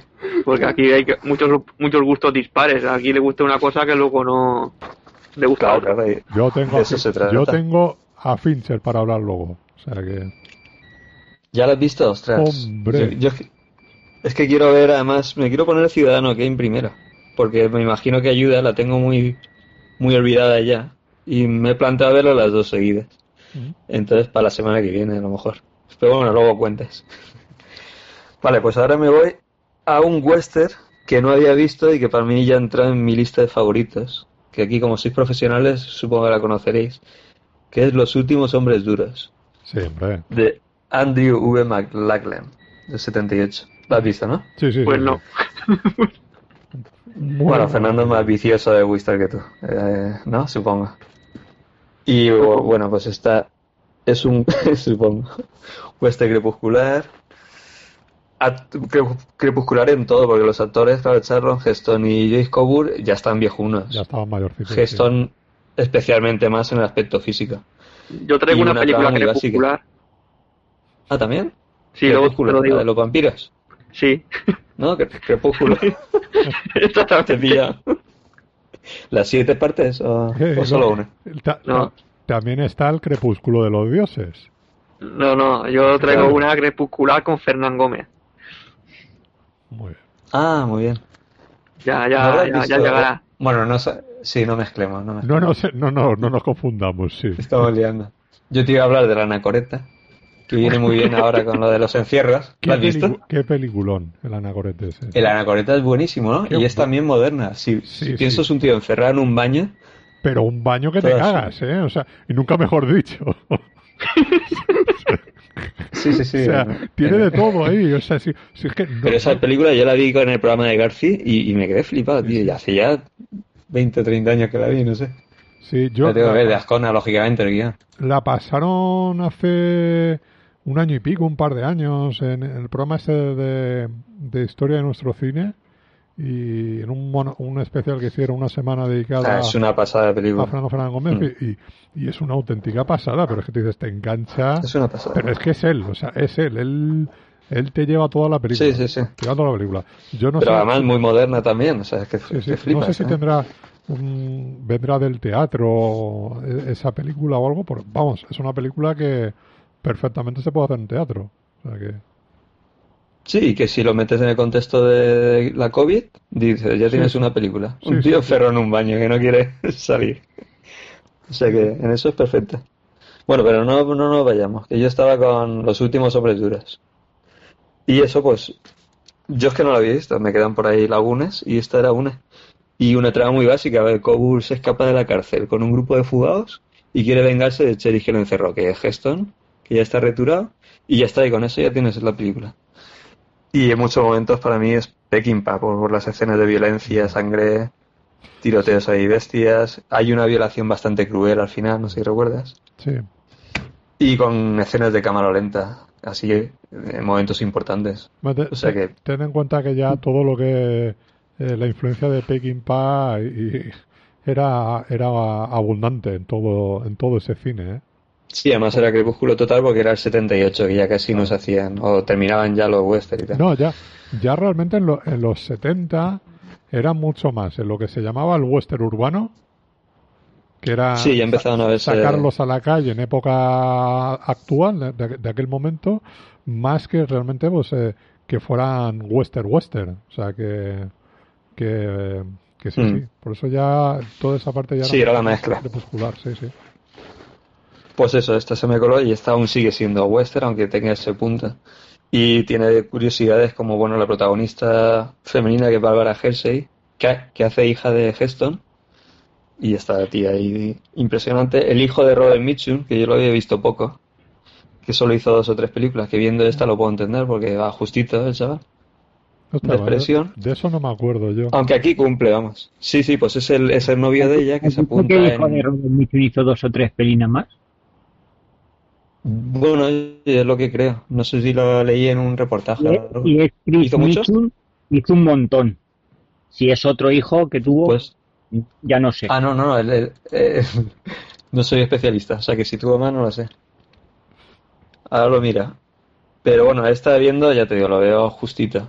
Sale también uno que yo veía en las películas españolas de acción, y era Jorge Rivera, que creo que era mexicano. Pero aquí salía así de cacha guaperas en, todas las de acción española, Goma 2, jugando con la muerte, cosas de estas. Y nada, pues para mí un western espectacular. Una alegría, una alegría encontrarte de vez en cuando cosas de estas que, se te han escapado. Siempre se agradece un buen western. sí. Vale, y otra antigüedad, del año siguiente, del 79. Llama un extraño, se llama, de Fred Walton. Esta no sé si alguien la ha visto. Sí, la conozco. Que por lo que he leído también... ¿Sí? Sí, sí, sí. No, no. Vale, pues esta se hizo, uh, según he leído, aprovechando el tirón de Halloween de Carpenter, que es del año anterior. Y, la película, a ver, está bien porque tiene 20 minutos al principio muy buenos y 20 al final. Y en medio, pues te puedes hacer la merienda o lo que sea. Que es como una laguna extraña. Vamos, es un, es un, corto, es un corto estirado, ¿no? O un medio metraje. Sí, sí, no, es que, a ver, la, la ves entera y está bien. Lo que pasa que, que el principio y el final es muy bueno y en medio, pues eso, pues dices, coño, ¿qué pasa aquí? ¿Se han dormido? ¿Qué pasa? Y porque la parte de terror y suspense es, es esa, esas dos partes. Como, como esta de Salva Soldado Ryan, ¿no? Muy bueno al principio, muy bueno al final, y lo del medio quita el metraje. Sí, aún así para mí esa me gusta completa, aunque le sobran cosas. Pero sí, esa, es una buena película. ¿Estáis criticando Salvar Soldado Ryan? Yo no, yo ya he visto que la estoy defendiendo. Fernando sí que le ha pegado una pulledita. Yo, la, yo, yo critico la parte del medio que podía ser más corta. Sí, pero tiene cosas buenas en medio también. lo que pasa es verdad que a lo mejor 15 minuticos se le podría meter la tijera. Bueno, al menos eres más suave que Maxi, que Maxi directamente la odiaría. No, es muy buena película. Es muy buena y el comienzo ese no lo ha igualado a nadie y el final está muy bien. Y todas las partes del francotirador y todo eso es, es una pasada. Pero sí, pero tiene momentos de, de Tom Hanks ahí que sobran. Chupa demasiada cámara. Bueno, sigo con. Un, día, Continúa. Un, día, no hablemos de chupar tanto. Un día, tendría que pasar eso de verdad, que cuando a una tipo a Tom Cruise o algo que digan, es que me dicen que chupo mucho. Como en el fútbol. ¿sabes? Y entonces que se coja toda la película y que se tire toda la película chupando una cámara. Así, ¿sabes? Es, la película. Vamos. Digamos en homenaje que, que, Tom Hanks es el Maradona una peli del protagonizada por Tom Hanks y dices que aparece demasiado. Tom Hanks es el Maradona del cine. Chupaba mucho la cámara. pero bueno, como Oblivion, la película está de Tom Cruise, que dices... claro, solo puede salir él. solamente salía él. Decía, en los créditos ponía que salía Morgan Freeman y salían otros actores, pero es que no se le Ah, Oblivion. ¿Y qué decir de, de, El último hombre en vivo? Pues igual. También, El tío chupando cámara toda la película. No, no, digo la de Charlton Heston. Ah, bueno, igual, sí, bueno, no mismo. Pero bueno, Price tenía más ayudantes. Pero está solo. Pero bueno, de todas formas, luego ahí salen. Personajes. salen otros ahí. sí, los de las capuchas. Con los pelos ahí a lo afro. Los de, sí, y los de las capuchas en la otra. O sea que es una mezcla. no, pues esto es lo que pasa. Esta, bueno, volvemos a llamar una extraña, que nos perdemos. Eh, sí, porque el que más chupa cámara es Ryan Reynolds en Variet. Bueno, ese chupa mechero y chupa de todo. es el que más, yo creo que es el que más chupa cámara. Ostras, es verdad, es que es hora y media sin quitar la cámara de... De su careto. cuerpo. Sí, sí, del cuerpo, digamos, porque hay muchas cámaras, pero... en alguna ocasión? ¿Que sí qué? Sí, ¿estornudaría en alguna ocasión? pues se daría un cabezazo, ¿no? Claro. Eh, yo he visto el making, en el making sufrió bastante. Hombre, yo también. Porque se le llenaron de tierra y de todo, o sea que divertido no puede ser incómodo. Se lo merece. Venga, va, que no me dejáis avanzar. Llamo un avanza, avanza, avanza. 20 buenos, 20 finales buenos y 20 al principio malos. En medio cosas. Y de esta copiarían todas las de Screen, porque es niñera que se queda por la noche a cuidar al niño y empieza a recibir llamadas amenazantes esta es la parte que está bien llevada, que es la parte comerciales de seguros. sí, ahora serían chistes de ese tipo. Y esta parte está muy bien. Lo que pasa es que luego hay una, toda la parte del centro, la, la investigación, la persecución del asesino en serie, y es lo que perjudica un poco la película. Porque la lección del protagonista es, no sé si conocéis Charles Darning, que es aquel actor gordo. Pues aquí hace, no sé si lo situáis, uno gordo, buscarlo, Charles Darning. Y es el protagonista detective. Bueno, el tío está muy, muy gordo, está muy fondón. Entonces, claro, hay momentos de, acción sí. que tiene que tiene que correr y tal, y perseguir al asesino y tal. Y lo pasa mal. Y, y es una elección de casting equivocada totalmente, vamos. La película tiene ya una cierta edad, tío, y además... El tío va en taxi, ¿no? Ahí para... Sí, sí, pero es que es increíble porque hay algunas secuencias de, de acción que, que, queda muy patético verlo porque, claro, no puede correr. A, jugar al escondite no está el hombre. No, no, eh, además hay un momento que se esconde y lo ven también. Siempre llega tarde y les... claro, le sale la barriga. Siempre llega tarde, le salen mal todas las estrategias que hace. O sea, y no es, no es chiste, ¿eh? o sea, la película es así. A favor de la película es que, que, además no intenta disimularlo con dobles. Tú ves que el tío está cansado, que no llega, no hay montajes extraños, nada. Ves que es incapaz en, en todo momento. El cansancio cuando da dos pasos y la frustración que el tío siente, ¿no? O sea que eso en el fondo está bien. Y luego el asesino, que también es bastante flojo como actor, por no decir nada así más duro. Pero bueno, el que quiera ver los orígenes del láser y tal, pues también es, está bien. O sea que es una de estas míticas de, de los clásicos. ¿Y qué me queda? Me queda, bueno, una que voy a pasar muy encima, que la vi hace un tiempo pero se me olvidó comentar, que comentasteis también David y Fernando, no es bueno que el hombre esté solo. Hombre, y bueno, es que como me gustó mucho, pues también decir, decir solo que lo que decía David, que está muy adelantada a su tiempo. Y, bueno, y tiene momentos que, que, rozan el terror. La escena esa patética en la casa, cuando monta como un escenario de cabaret y se pone a, bailar delante de, los, de las dos muñecas, que te da escalofrío, es que da, da miedo. Y nadie sorprende el papel de Carmen Sevilla y, y bueno, y luego leí que José Luis García también firmaba el guion, también curioso. Así que pues nada. Eh, al final, cuando, cuando ves varias películas de estas de Carmen Sevilla que hace de suspense, de terror y tal, dices, coño, pues, pues no me sorprende que la tía eh, haga esto. Y, y, David ha sido un adelantado a su tiempo también porque nos lo está diciendo tiempo, que, que, es bueno. No, lo que para que tenemos en el imaginario colectivo de una generación, la nuestra, que a Carmen Sevilla le hemos... Digamos, claro Claro, la hemos ubicado a un programa de televisión concreto, en una etapa de su vida concreta, pero que la persona tuvo su, su juventud y su carrera cinematográfica. Esa etapa de la carrera de, de Carmen Sevilla está olvidada porque yo la imagen, aparte del programa, la imagen que tenía era de la folclórica, o sea, de sus inicios. Claro, claro. Que era porque mis padres no me, no me hablaban de la Carmen Sevilla actriz, era mi abuelo. Entonces, claro, esa etapa de en medio, bueno, etapa de en medio no, que fue su etapa final en el cine, por desgracia, eh, estaba ahí como olvidada. Entonces, si no me pongo a rebuscar así de casualidad, que encontré una y digo, hostia, voy a ver qué más hizo en esa época. Sí, ¿no? Te encontraste tres, tres buenas películas de ella, al menos. Eh, claro, y las contabas, pero como no. no las habíamos visto, pues nos sonaba raro. Claro. Sí, pero pero es muy, muy, muy bueno. Por desconocimiento, más que nada. Sí que es cierto que decía David, ¿no? Y aparte que se conoce la parte de su sex symbol, de ser una sex symbol de la época también, de juventud. Eso sí que me ha dicho mi padre en su, en su día, que lo era. Qué guapa era la mujer, pero vamos. Claro, e, es que es que la, la tía luce muy bien, o sea, era una mujer guapísima y, sí, estas películas se las ve, vamos, espectacular a ella. Entonces, el especial hay que prepararlo ya. y tal, aún, y ya tenía los 60, ya se, aún se le veía mujer que decía, es que se notaba que había sido guapa. Mm. Sí. Y bueno, y José Luis López Vázquez, que es un actorazo, vamos, sus papeles dramáticos incluso muchas veces están a la altura como sus papeles cómicos. O sea que... Ponte, eh, Raúl, después de esa te tenías que haber puesto la de tamaño natural. Y, ah, pero es que esa la vi hace un par de años. Sí. y ya nada, te, Después ten, una cuchilla lejos para no cortarte las venas, porque vamos, qué depresión. Claro, ¿qué, hubiese pasado si tamaño, tamaño natural, es más depresiva? Sí. Sí, sí, Si tamaño natural lo hubiese interpretado José Luis López Vázquez.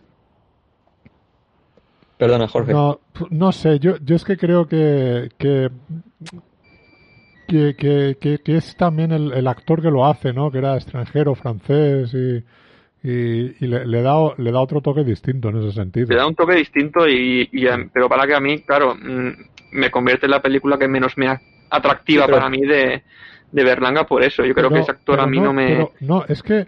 Eh, no me transmite. Sí, pero el patetismo lo transmite. Yo creo que eh, la, la, la, película está de, de, de José López Vázquez o sea, es que son muy parecidas, aunque una pueda tirar un poco más hacia, hacia el suspense, hacia el terror, o sea, como, como la de José López Baje, eh, por, también por el propio director, que le gustaba que le gustaba eso, o sea, pues tenía la de Aquelarre, por ejemplo, o El bosque del lobo. Eh, eh, son películas que en el, fondo son dramas y son muy son películas de personajes muy tristes o sea lo que es su vida su forma de ser cómo se comportan a lo que tienen que llegar o sea son muy muy parecidas o sea eh, sin esa película a lo mejor Berlanga no hace tamaño natural ¿sabes? o sea mm, una vez hecha esa claro. tiene más vía libre y, y, eso, y es una película que también aquí en España no la hizo la hizo en eh, se la produjo una, una productora francesa.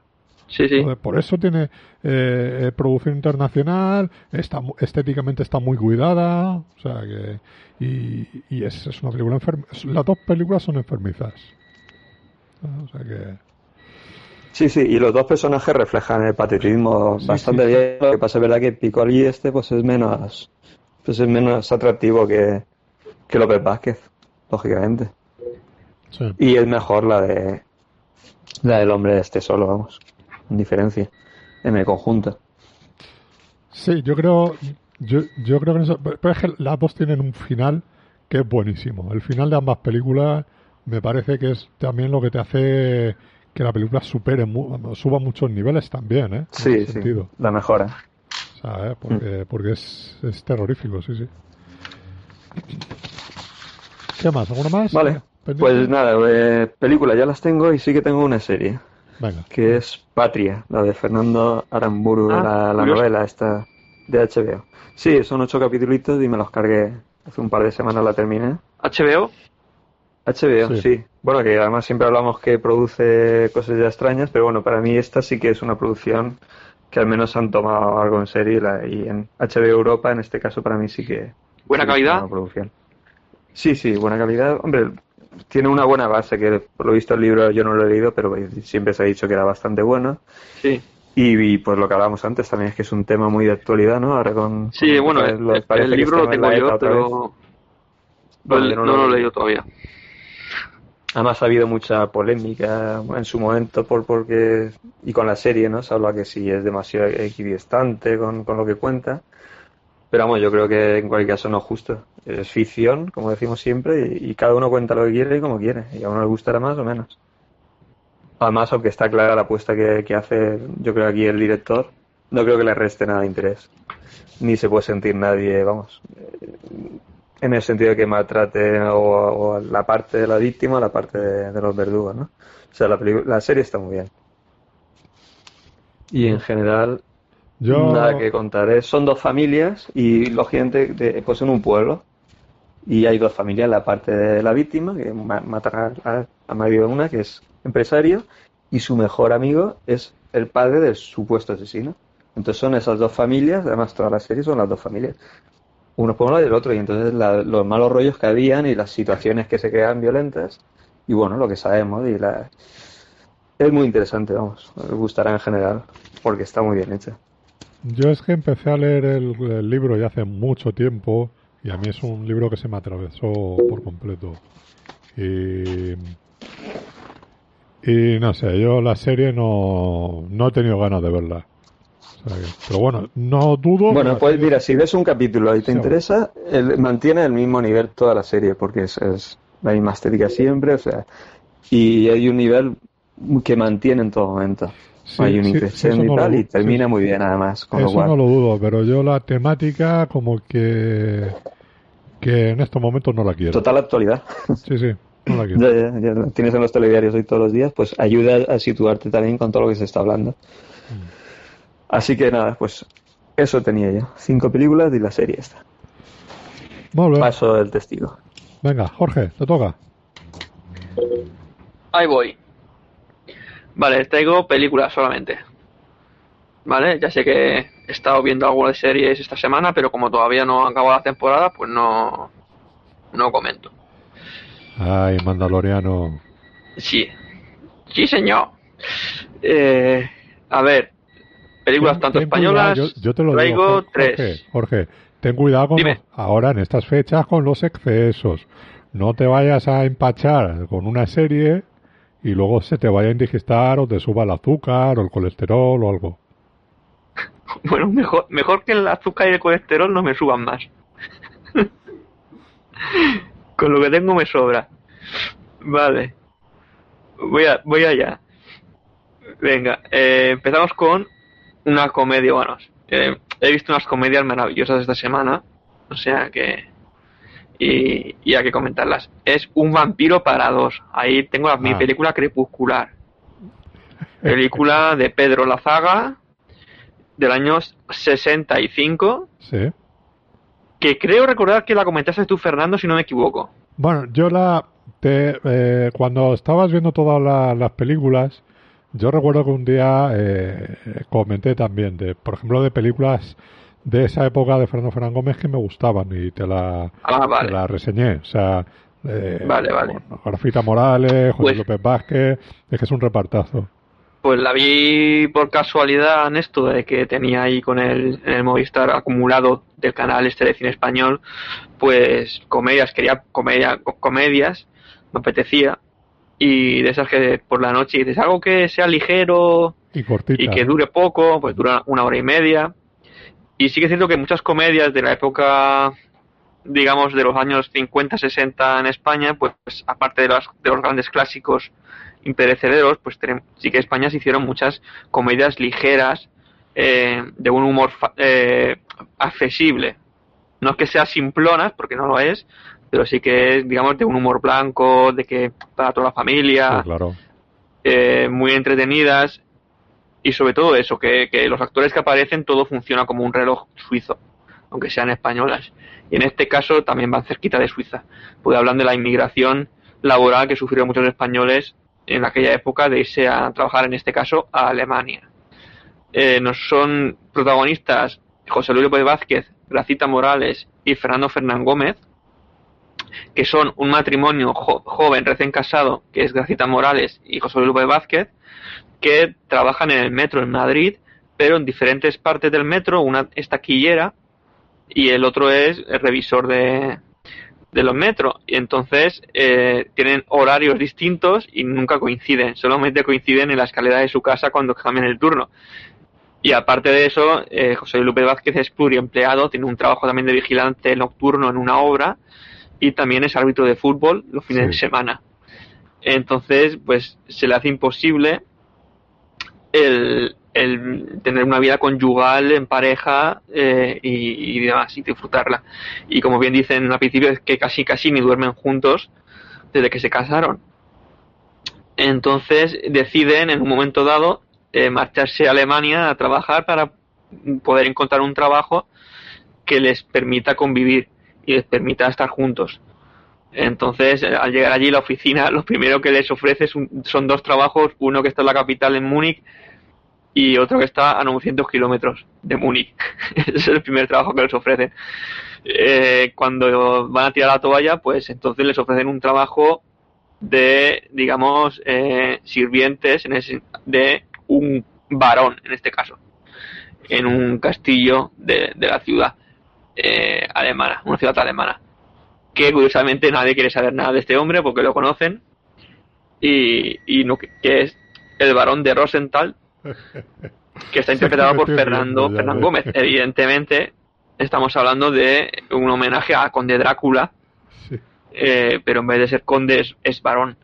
Eh, hay muchos chistes, es muy ligera, eh, tienen unos personajes secundarios también, pues hay un perro lobo y, todo esto son los típicos, los tópicos del cine de terror de Drácula, pero pasado por la comedia, ¿no? Y, al final se, pues eso, tienes vampiresas, tienes de todo. Y es muy ligera, es muy, muy entretenida y muy recomendable, la verdad. Eh, yo me lo pasé muy bien viéndola y y ya te digo, para desconectar, por ahí por la noche, últimamente estoy viendo muchas películas de este tipo de comidas por las noches, porque así te relajas y, y te, te despejas la cabeza del día y viene muy bien. Así es que yo, esta es la primera recomendación de la semana, Un vampiro para dos de Pedro Lazaga. Yo, ¿Queréis comentar algo? Yo es una, es una película que me digo, la vi hace dos o tres años también y me parece divertidísima. Eh, eh, eh, cuando, digamos, cuando se transforma en murciélago te ves el murciélago así. sí, claro, el murciélago es una, es una marioneta de trapo que, que canta, pero es que esas imperfecciones eh, son 100% perdonables. No que les preocupara, claro. No, no, claro. No, no, no.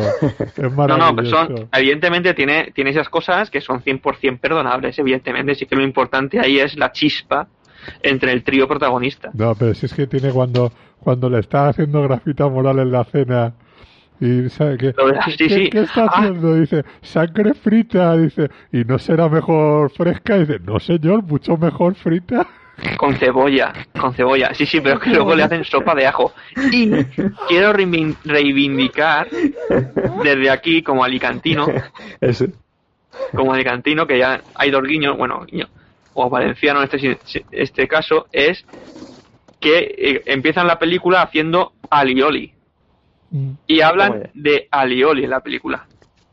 No dicen en ningún momento ajo aceite. ya sé que ya hay partes de España donde lo llaman ajo aceite, pero yo estoy acostumbrado a escucharlo alioli y cuando escucho ajo aceite me estallan los oídos. Claro. Entonces, eh, es de agradecer que en esta película, cada vez que se, se refieren a ese, a ese plato, lo llamen como alioli. Tienen muchas, muchas coñas, pues que evidentemente eh, resulta que, según eh, la protagonista, según Cracita Morales, pues claro, le, hace un montón de comidas con ajo porque es bueno para la circulación y es bueno para la salud. Entonces todo se lo hace con ajo. Y, en un momento igual que cuando, cuando intentan envenenar al vampiro con una sopa de ajo. Le hacen una sopa de ajo a, a Gómez. Es muy divertida la, la película, en unas cuentas, y muy recomendable si tenéis tiempo, si tenéis Flixolé, si tenéis el Movistar, buscadla en la parte de cine español, el canal de cine español, eh, estará disponible y ya te digo, para toda la familia, nunca viene mal eh, recordar este tipo de cine. Vale. Pues si os parece, paso a la siguiente. Sí, sí, venga, vale. Vale, la siguiente también es española, dirigida por Antonio Isas Isasmendi, película que ya comentó Fernando ya eh, en el pasado, yo la tenía grabada, porque es del mismo día, de la misma fecha, pero mm, no la pude ver en su momento y me la grabé en la televisión que es Vamos a contar mentiras, mm. de Antonio Isas Mendy, película del año 62, con un reparto coral muy interesante, pero con eh, Amparo Soler Leal, Juanjo Menéndez y José Luis López Vázquez en sus papeles principales. Aparece también otros cameos como el de Manolo Morán y José Isber, Pep Isber. Aquí nos encontramos con La Nochebuena, eh, cerca es, una película navideña, cerca de la Nochebuena, es una comedia de enredos eh, y donde empezamos la historia con dos ladrones que roban eh, unas, unas sotanas de unos sacristanes e intentan engañar a unos bomberos para eh, robarles el camión de bomberos. Les hacen, les hacen subir arriba de un campanario a colocar una estrella de un Belén y cuando suben arriba les quitan la escalera y se llevan el camión. Así empieza la historia.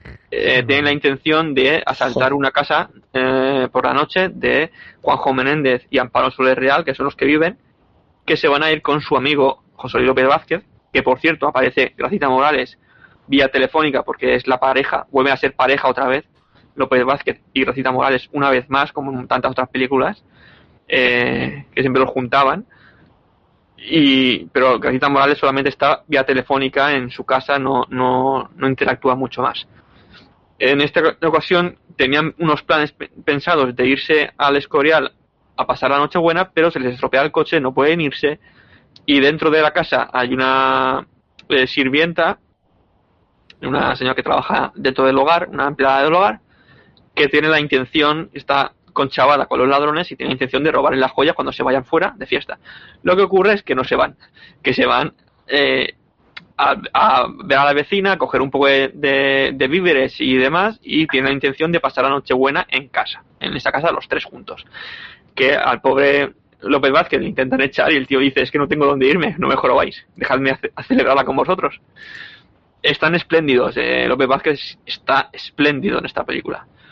Vamos, eh, lo de vamos a, contar mentiras viene de que eh, se genera un enredo. Entra en un momento el ladrón, el ladrón intenta que la, la, empleada del hogar, digamos, le, le tapa la boca, le inmoviliza con cuerdas y dice, bueno, déjame que te pegue para que así parezca más real el robo y así tal.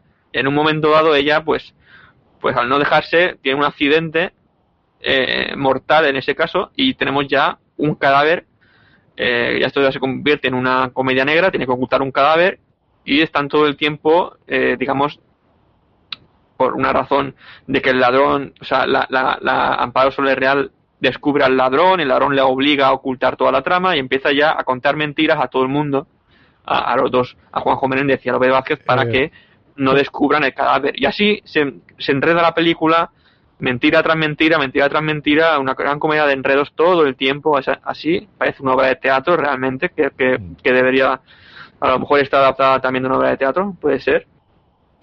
Pero es eh, que es así, es, todo ocurre en la misma en la misma casa, entran y salen de escena constantemente eh, y es divertidísima sí que hay una anécdota, pues me ha encantado la frase que dice Juanjo Menéndez en un momento dado, dice, ¿cómo voy a ser yo un espía ruso con esta cara de alicantino que tengo? Esa, esa frase me encantó, como alicantino que soy. Eh, Jorge, permíteme que te corrija una cosa, pero no es que ella eh, eh, tenga que mentir a raíz de, lo que ocurre, sino que Amparo Soler Leal, que es la, la, la principal del, la actriz principal de la película, la que gira en torno a ella, eh, es una mentirosa patológica. sí, aparte de eso, aparte de eso lo es. que mentir porque sí, ella se va a un buen restaurante, pero tiene que decirle a todo el mundo que se va a otro restaurante. ¿Sabes? O sea, ya de por sí tiene que mentir. Y, y, lo que, y lo que sucede en una de esas mentiras es que el marido lo que le pide es que deje de mentir. Entonces, claro, al final sucede, sucede eso, ¿sabes? el, eh, está el cadáver, están estos aquí, y ella no puede decir la verdad tampoco, tiene que mentir. O sea que se le crea ese conflicto cuando no quiere, cuando quiere decir la verdad, no puede decir la verdad. Entonces, claro, el, todavía eh, va creciendo más todo eso. Pero la, la, película para mí es una delicia. O sea, ella está genial. O sea, yo que la, he visto en varias películas recientemente. Eh, de corte, de comedia, de eh, en, plan dramático. Tal, dices que era, era grandísima actriz, ¿eh? y ahí está, lo borda, lo borda ella, ¿sabes? Lo borda. Eh, o sea que es una peli muy, para mí es una gran comedia muy recomendable. Yo cuando la vi de ahí del, de la, de, de la 2 hace unos meses, este verano creo que fue, la, la, disfruté, pero vamos, como, como un enano. Sí, sí, ¿eh? yo la he visto de la 2 igualmente, lo que pasa es que yo me la grabé en la tele porque en su día no pude verla y digo, mira, ya la, ya la recuperaré. Y la recuperé esta semana también por la noche, una hora 25, y ya te digo, es un disfrute, igual, comedias muy accesibles, muy divertidas, y y que se pueden ver a día de hoy igualmente y recomendable con toda para verla con toda la familia tal, cual, ¿no? En cuanto rompes la barrera esta, que sigue cierto que muchos espectadores están acostumbrados a ver un cine más actual o comedia actual en color y con unas temáticas actuales, en cuanto rompes la barrera inicial y ya uno ya se acostumbra, en mi caso estoy súper acostumbrado a ver cine en blanco y negro, estoy muy... Pero yo entiendo que haya gente que al principio eh, le cueste, le cueste romper esa barrera. En cuanto ya te acostumbras, puedes descubrir y disfrutar un montón de películas en blanco y negro, de cine clásico, en comedias y de otros géneros que son maravillosas. Es decir, y esta es una de ellas que tiene un ritmo buenísimo. Y se va enredando la, la bola de nieve cada vez más, para arriba más gorda más gorda más gorda. Y vamos, es divertidísima. Muy recomendable la película. Vale, voy a seguir. Ya voy a otra película española. Esta es de terror y es una de las eh, flojas de mi, de mi lista. Es potable, pero no tanto como podía ser, me parece un tanto repetitiva. Estoy hablando de la película Malasaña 32 del 2020. Con la aparición estelar de Concha Velasco, entre, entre otros protagonizada por Begoña Vargas, Iván Marcos, Bea Segura, etcétera. Aparece también Javier Botet. Y ya te digo, esta es la típica película de fantasma en casa o de, casa encantada en el sentido con un fantasma habitable. Eh, y por cierto, hago el, guiño guiño de un crossover si alguien tiene tiempo. Eh, hay un todopoderoso Espiral Fantasmas que explica muy bien todas las películas de fantasmas, las, diferentes variantes. Lo escuché esta semana, yo también. Sí, sí, de, de fantasmas, poltergeist, de casa encantada, etcétera, etcétera, para, para entenderlo, muy, también muy recomendable su, su escucha. Lo tengo Aquí, ¿qué, ocurre con esta película? La película está bien hecha, porque el director Albert Pinto viene a hacer un cortometraje que es RIP, que es la hostia, que es buenísimo, y una película muy divertida para mí, que la vi en Sitges, que es Matar a Dios.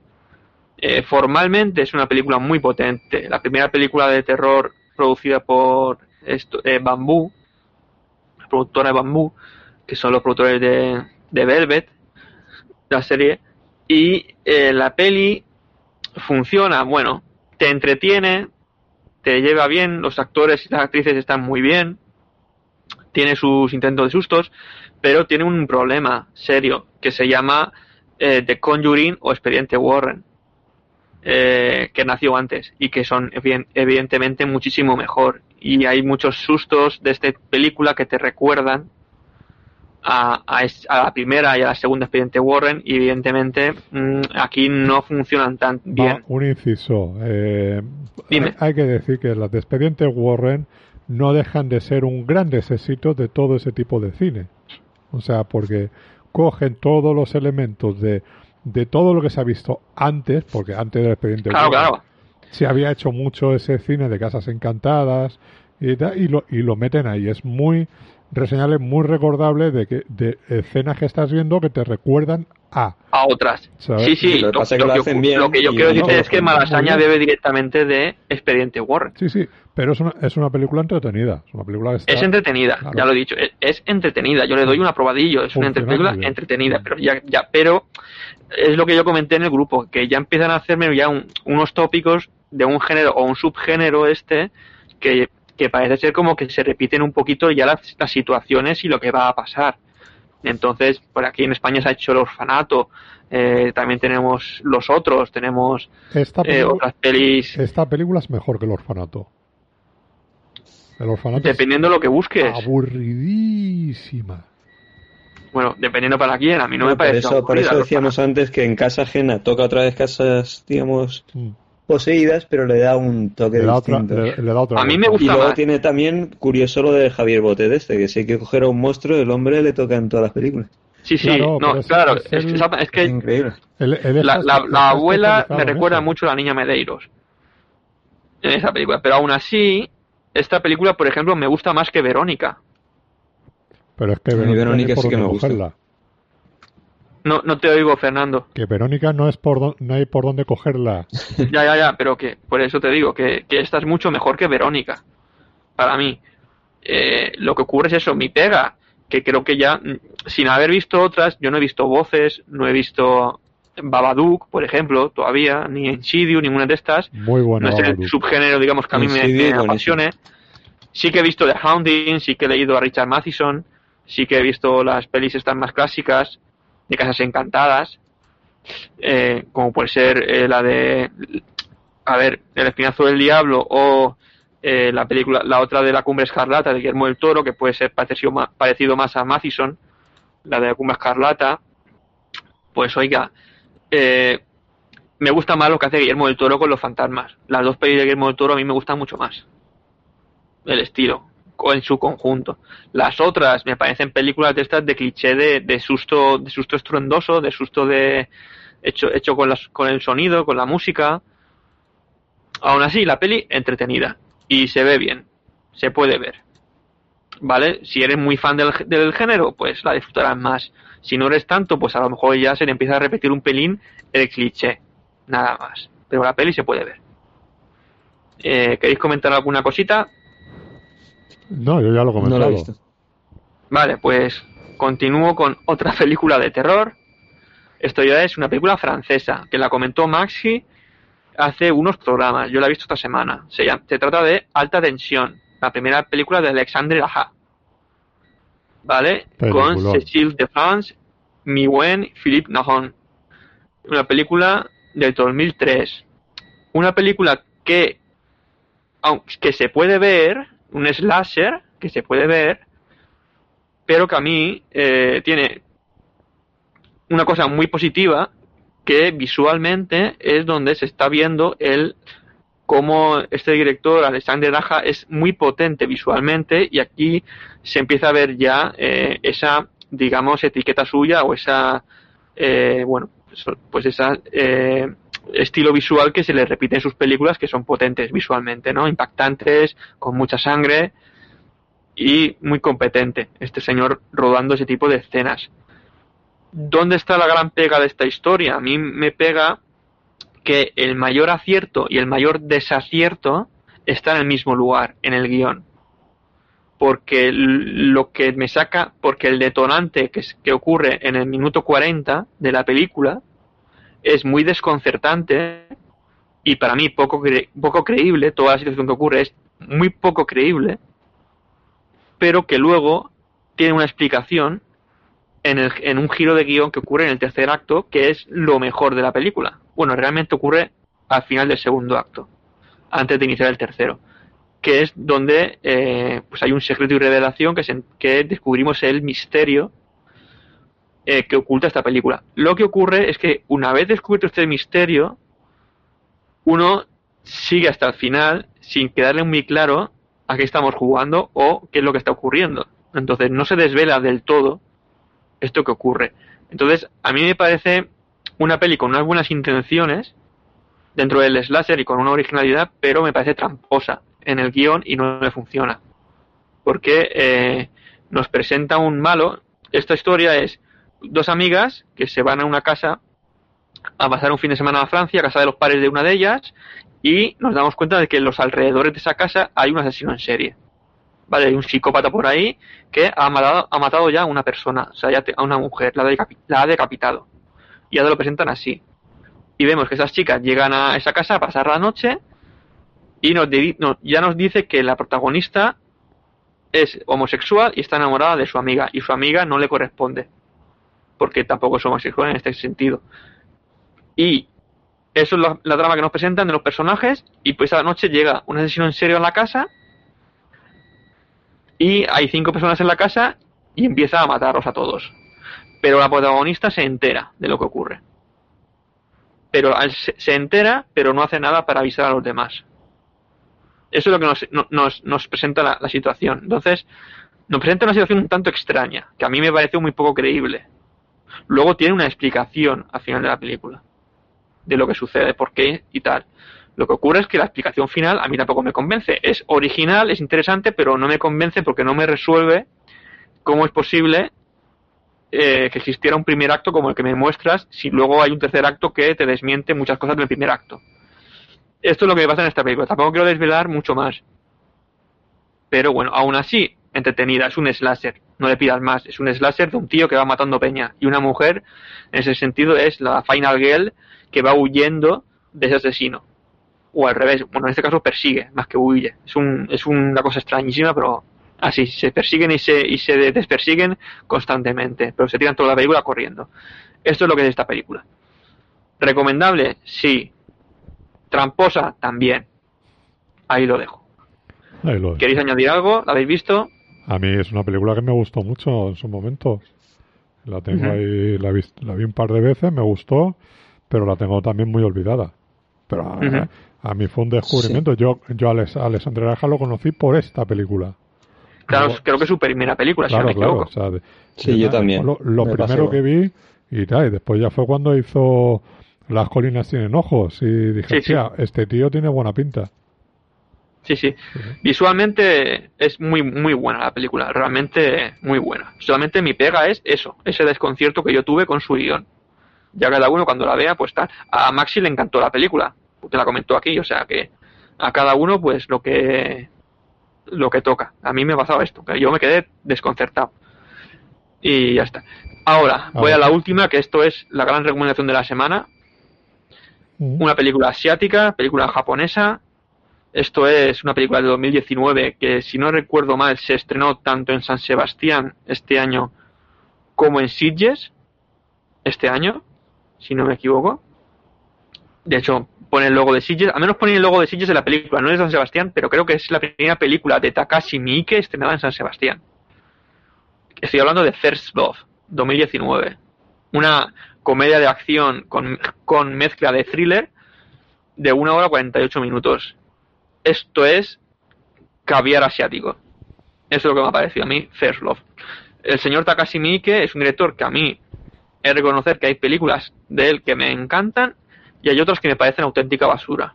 O sea, es un señor muy prolífico, eh, rueda muchas pelis al año y en su... O sea, es un, es un como un Woody Allen japonés, o sea, un señor que rueda de todo un montón de, cosas. Tanto videoclips como, sé, se ve que allí, pues, depende de sus, movidas. Tiene, por ejemplo, 106 créditos de, director en, en, IMDB. Por ejemplo, que es comparar a, a, mí que con Woody Allen nunca lo hubiera pensado, ¿eh? Hombre, te estoy hablando de que es prolífico. Woody Allen pues, es muy pues prolífico. yo, yo, lo compararía antes con Mariano Ozores, porque es un tío que te hace 5 o 6 películas al año. Bueno, pero me refiero, no, me, refiero a eso, a que hace muchas al año. Ya que sé que Woody Allen hace una al año al menos, ese señor es que te hace más. O sea, es lo que te quiero decir, que hace un montón. O sea, rueda muchas cosas. Sí, sí, pues puede ser otro director, pero yo la comparo con este, es el primero que me ha venido a la cabeza. Eh, pero quiero decirte, como rueda un montón, pues hay cosas que salen muy bien y otras que me parecen desastrosas. Y esta es de las que le han salido excelentemente bien.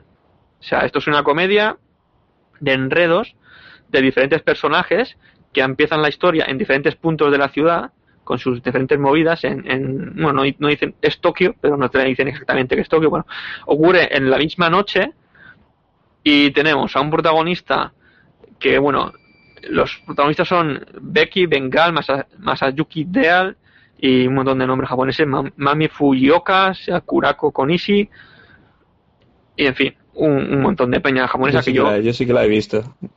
Que yo no conozco personalmente ni, ni, ni tengo... Vamos, no me suenan mucho eh, los actores. Vale, tenemos a un boxeador joven, tenemos a una chica eh, drogadita joven que se es obligada, retenida por la yakuza que le obligan a prostituirse. Tenemos a la yakuza por un lado y tenemos a las triadas chinas por otro y a, un policía corrupto por otro lado. Aquí se empieza a entremezclar una trama, por un lado la del chico boxeador, la de la chica, la del policía corrupto que quiere secuestrar por alguna razón a la chica, la de la yakuza que está con una pelea de bandas contra los chinos, y al final tenemos un berenjenal de malentendidos porque lo que, lo que ocurre es que que se generan confusiones y un entramado de malentendidos que unos creen que han sido los culpables los de enfrente y los de enfrente creen que son los otros y luego tal y cual. Y, todo, y al final en medio tenemos a la pareja joven, al chaval, al boxeador y a, la, y la drogadicta. Al boxeador resulta que es muy buen boxeador, pero le, le detectan un tumor cerebral y cree que se va a morir porque no tiene operación posible. Entonces es un bala perdida y va a lo loco. O sea, entonces tenemos acción por un tubo, tenemos comedia por un tubo, gore por un tubo, katanas, boxeo y, y, un rollo manga, anime, una buena coctelera. A mí me parece una coctelera de lo mejorcito de Takashi Miike que yo he visto en, en, tiempo reciente. Sobre todo muy a la altura como Blade of the Immortal, por ejemplo, y ese tipo de o de ese tipo de estilo, porque no, no sé exactamente si es adaptación de manga, porque sí que es cierto que Takashi Miike adapta muchos mangas al cine, Crows, eh, Jojo Bizarre Adventure, eh, Ichi the Killer, etcétera, etcétera. Eh, pero en este caso no sé si es adaptación de manga o no. Pero es mi gran recomendación de la semana porque aparte de tener un montaje paralelo y unos montajes muy, muy interesantes, el guion me parece de 10 y la historia me parece muy fresca, muy fresca. Me encantó. First Love de Takashi Miike. Así que Raúl, si quieres comentar algo que tú sí que lo has visto, pues es tu momento. Sí, sí, a mí me pareció Me lo pasé muy bien también, lo que aunque me parecía algo más irregular que a ti, porque es que es muy loca. es, es alocadísima. es, es, loca, entonces mm. es como muchos climas continuos de una, de una historia a otra, de, cada salto. Y tiene mucha gracia, además, cada. Le sale mal al, detective todo lo que intenta, o sea, todo, va siempre a la contra, o sea, te partes en, ese aspecto, ¿no? Pero no sé, es, es, eso, muy loca, es que te deja zumbado sí, es como si estuviesen haciendo un todo el tiempo. un punto irregular. Claro. Con personajes casi no, rozando el cartoon a veces, o sea, bueno, no, a veces no. No, no, es que es así, es que es el estilo mucha locura, es, es, muy, muy anime la historia. Eh, exactamente, es muy loca, es como que mete a todos los personajes en la coctelera y están agitando todo el tiempo en la coctelera hasta el final. O sea, no para de agitar la coctelera, ¿no? O sea, no llega a ser la locura de Crank, por ejemplo, sí, pero está, está por ahí. Y, al final es eso, es primer amor, que es una historia de amor claro, claro. muy noble entre, entre la pareja, que la pobre que la tienen drogada siempre, y el chaval que está zumbado porque cree que va a morir y tal. es, en ese aspecto, nada coge tal. Te lo pasas muy bien, pero bueno, para mí no es tan espectacular como dices. Me pareció irregular por eso, porque me, me descolocaba mucho. Hay mucho mucho muy ultra violencia en algunos momentos, o sea, es que lo tiene todo. Pasar bien te lo pasas. Es, es un pulficio, ¿no? Pero lo bestia. Pues por todas esas cosas que dice Raúl, que también me sirven, pues por eso yo es mi, gran, mi gran recomendación de la semana. Eh, la, han, la, han, emitido en Movistar Plus esta semana en Talk and Roll. Eh, no sé durante cuánto tiempo va a estar allí, pero bueno, los que tengan Movistar Plus la podrán encontrar allí. No sé si en otras plataformas está disponible. Y está editada en Blu-ray, eso sí. O sea que quien quiera pueda acceder pues es mi, mi recomendación. Y esto es, todo. pero recomendable. Mm. Miguel, lo que pasa es un tío muy regular porque hace mucho, pero pero es que la que la que hace buena es muy buena. Eso es lo que te iba a decir. Es que la que hace mala es muy mala y la que hace buena es muy buena. Porque yo he visto algunas malas que dices, joder. Pero, sí, es lo que tiene. Así es que, pues eso. Disfruto. Yo, la, yo la tengo pendiente, la verdad, la, la película. Tengo, tengo curiosidad porque ya cuando, antes del confinamiento, ya se hablaba muy bien de la, de la película y, tengo ganas, tengo ganas. A mí ya me extrañó que estuviera en San Sebastián, porque si no recuerdo mal estuvo. Sí, sí, sí. O sea que es tanto en San Sebastián en septiembre como en Sitges en octubre. O sea que es por eso. Porque es muy Sitges la película, ¿eh? Es, un es muy del género Sitges. Por eso te digo. Pues ya está, esto es lo que yo he traído esta semana. Muy bien, pues nada. Eh, voy yo, ya para, para, para cerrar. A ver, eh, voy a ir rápido con, con alguna de las que tengo aquí porque ya... Eh, anoche me, me, hice una sesión doble Alex de la Iglesia con eh, la comunidad de Acción Mutante, que las pasaron ahí por, por la 2. Sí, para celebrar el cumpleaños de Alex de la Iglesia, que fue ayer. Sí, cumplía, cumplía 55 años, sí, sí. Eh, estuvo también en la I, eh, en eso estuvieron haciendo un, un debatillo muy muy chulo, hablaron mucho de, de Acción Felicidades a Alex de la Iglesia. Sí, que oirá oirá esto. Después Cuando nos oiga, que lo sepa, que le estamos felicitando. Después del de Todopoderoso se escuchará, escuchará este. Por supuesto. Eh, y, nada, yo, la, la, comunidad de mis películas favoritas de Ale de la Iglesia, junto con Muertos de Risa o, El Día de la Bestia, y, y Acción Mutante también es una peli muy divertida, o sea, sigue funcionando, así que hace ya mucho tiempo que no la veía, son dos películas que en, en esa sensación cuando dices me apetece algo divertido y que me, que funcione, pues mira, no, no tenía ganas de, de probar porque probé justo el, día de antes con otra película y no, no me funcionó. Y estas, por lo menos vas a tiro 8. Y, y eso, bueno, y si eso comento ya también lo de 30 monedas, que... Ah, vale. Eh, enlazo con él. Eh, yo he visto ya, vi el primer capítulo el domingo pasado, el estreno, un capítulo de 75 minutos, o sea que es prácticamente una, una película. Creo que ya los, ¿tan, largos son? No, creo que el primer capítulo es, es así, es introductorio y, O sea, luego el resto serán cincuenta y tantos minutos. ¿Vale? Eh, lo que pasa es que tiene mucho que contar el, el primer el primer episodio y como le han dado eh, eh, carta libre para hacer lo que quiera, pues se, se, ha explayado en ese, en ese sentido. Además, le han dado el presupuesto para hacerlo. Sí, sí, le han dado el presupuesto. O sea, el, primer capítulo se nota, luce muy bien. O sea, es tiene es, un, es, es, una serie con bastante presupuesto. Yo hasta diría que es el, el, el capítulo con más, o sea, el, eh, la película o la serie que ha hecho con más presupuesto de todo lo que ha hecho. sí, sí, yo me alegro por él, tío. Es un director que a mí personalmente me encanta todo lo que ha hecho. No le pongo pegas, aunque tenga películas más irregulares que otras. Y para mí es una referencia y me encanta que tenga que haya tenido esa opción de, jugar con buen presupuesto, ¿no? Y, sigue ahora para bingo con, con las películas de terror de Amazon. Eh, veremos a ver eso. Y nada, esto la verdad es que eh, Tampoco, tampoco es comentar mucho lo que es el, argumento, simplemente que son la, las 30 monedas por las que Judas eh, vendió a Jesucristo, eh, a Jesucristo, pues gira en torno, gira en torno a eso. ¿Vale?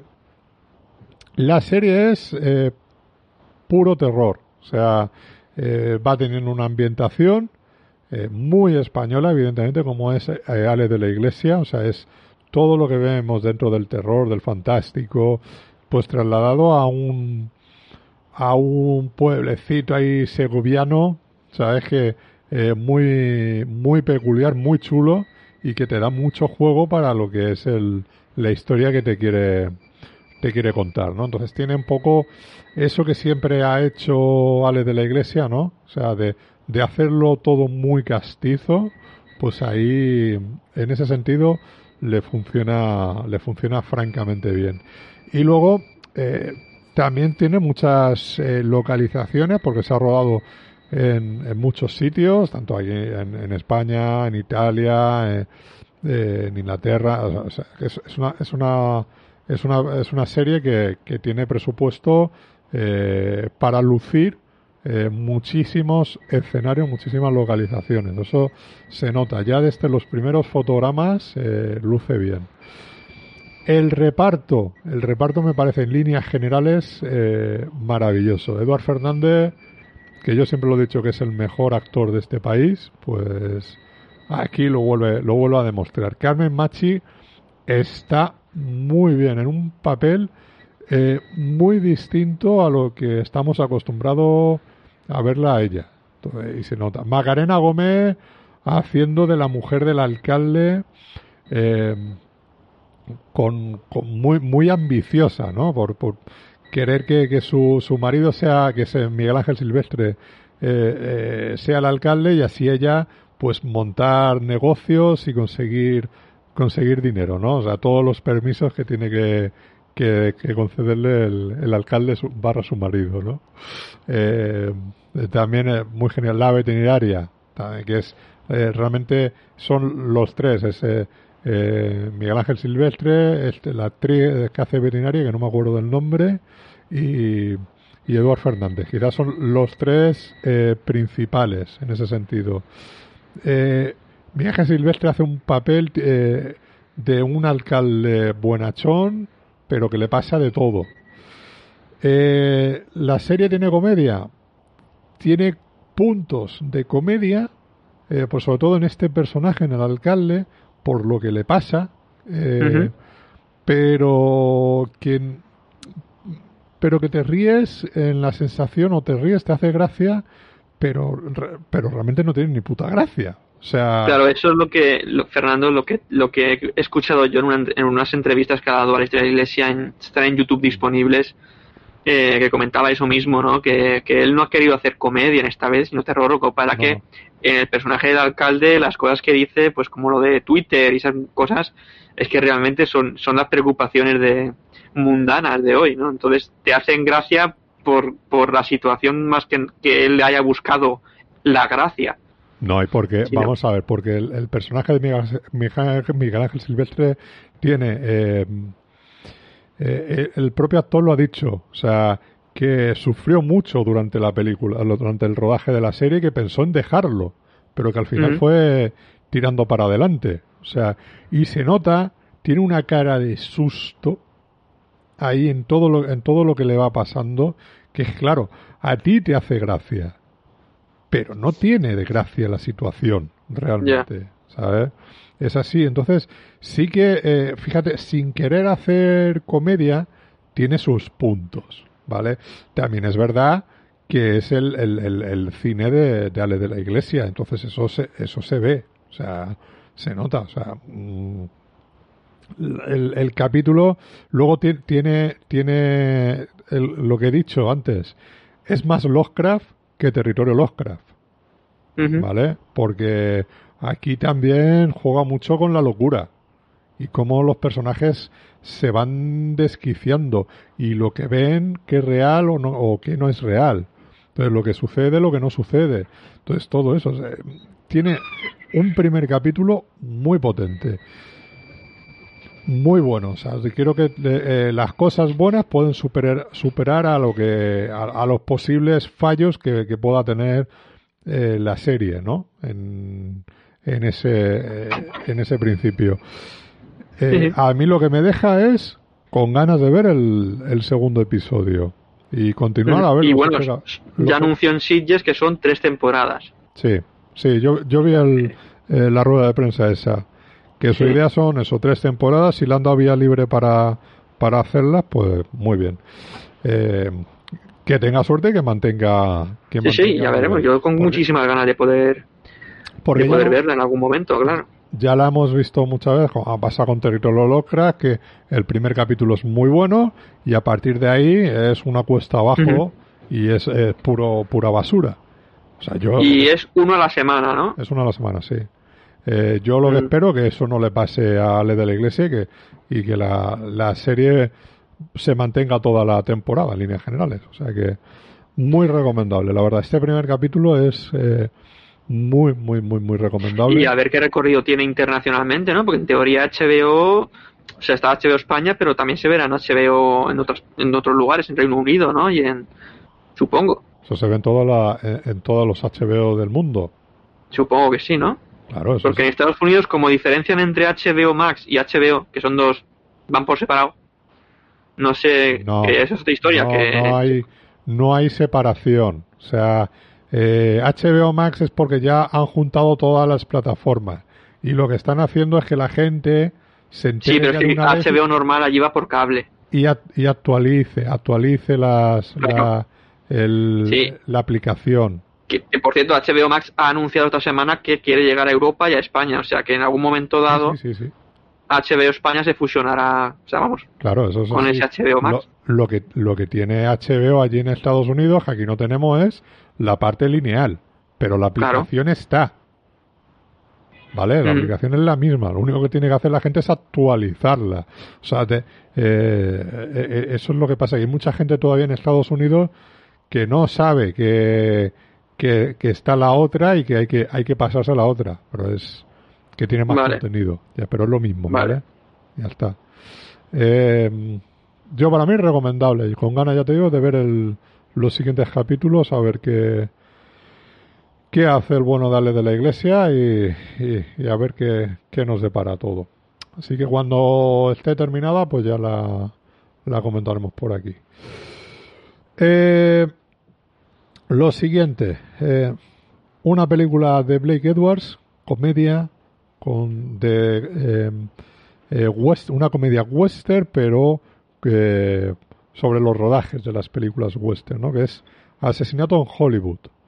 Una película con Bruce Willis, con James Garner, Michael McDowell. Eh, la verdad es que hay un, reparto eh, bestial de actores.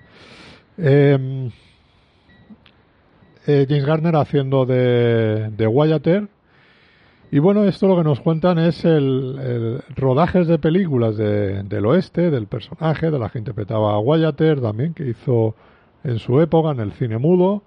Eh, ya llegando casi a casi al, sonoro, pues ahí hay un en uno de esos rodajes hay un crimen y se les acusa de, de haber, eh, de haber sido ellos. Se creen que es que son, pues eso, el, director y el actor principal, ¿no? Que han asesinado a otro de los componentes del equipo.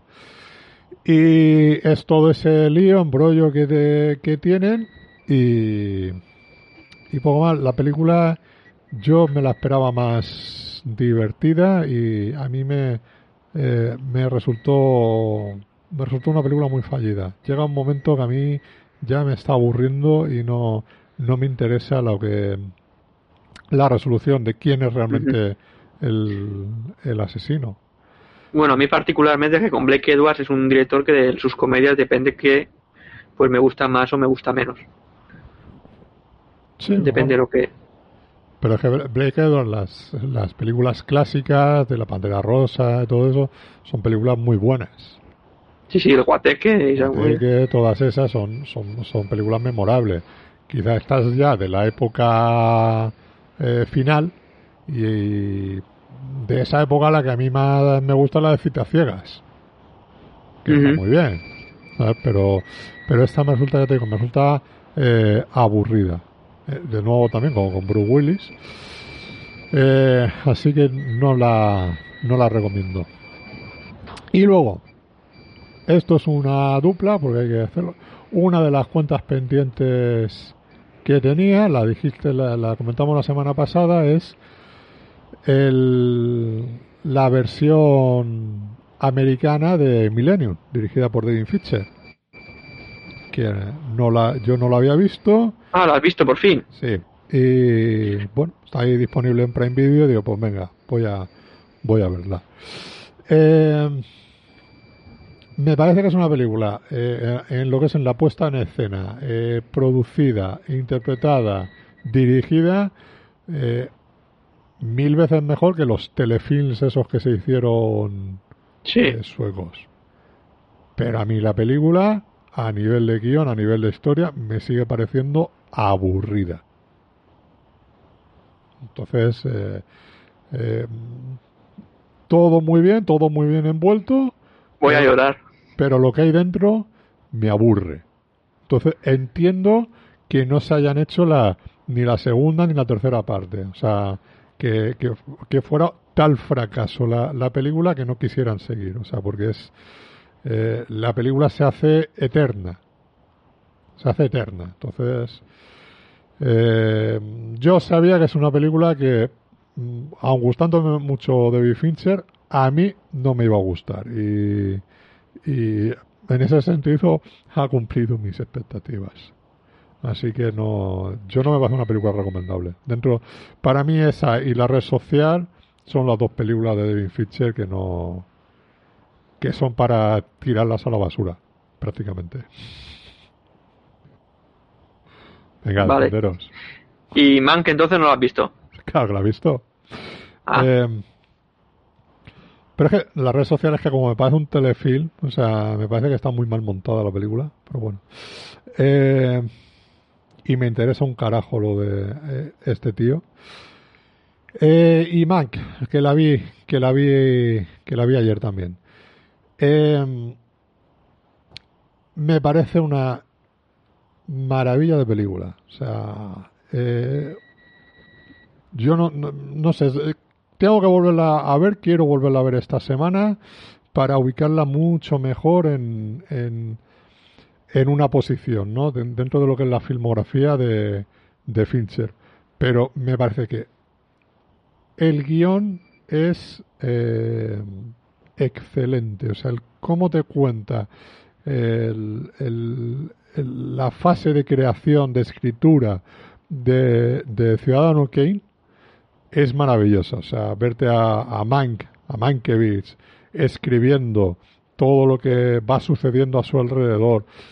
Vemos ese Hollywood de eh, finales de los 30, principios de los 40, ¿no? Que eh, eh, la Metro, cómo, cómo está en aquel momento, la RKO, toda la crisis que tienen, eh, cómo se pelean pues por el eh, por el niño, ¿no? El, niño de oro, ¿no? El Orson Welles. Entonces, claro, todo eso, o sea, pero todo visto y todo contado desde el punto de vista de, de Mankiewicz, cómo, eh, cómo va escribiendo todo los, el proceso, el bloqueo mental, eh, la parte ya creativa del, del, del, del, guion, o sea, cómo se desarrolla todo, cómo tiene un plazo eh, un plazo para entregar el guion y casi cuando está acabando ese plazo no tiene no, no tiene todavía todo el material o sea y, no sé o sea en eh, la fotografía es es una fotografía en blanco y negro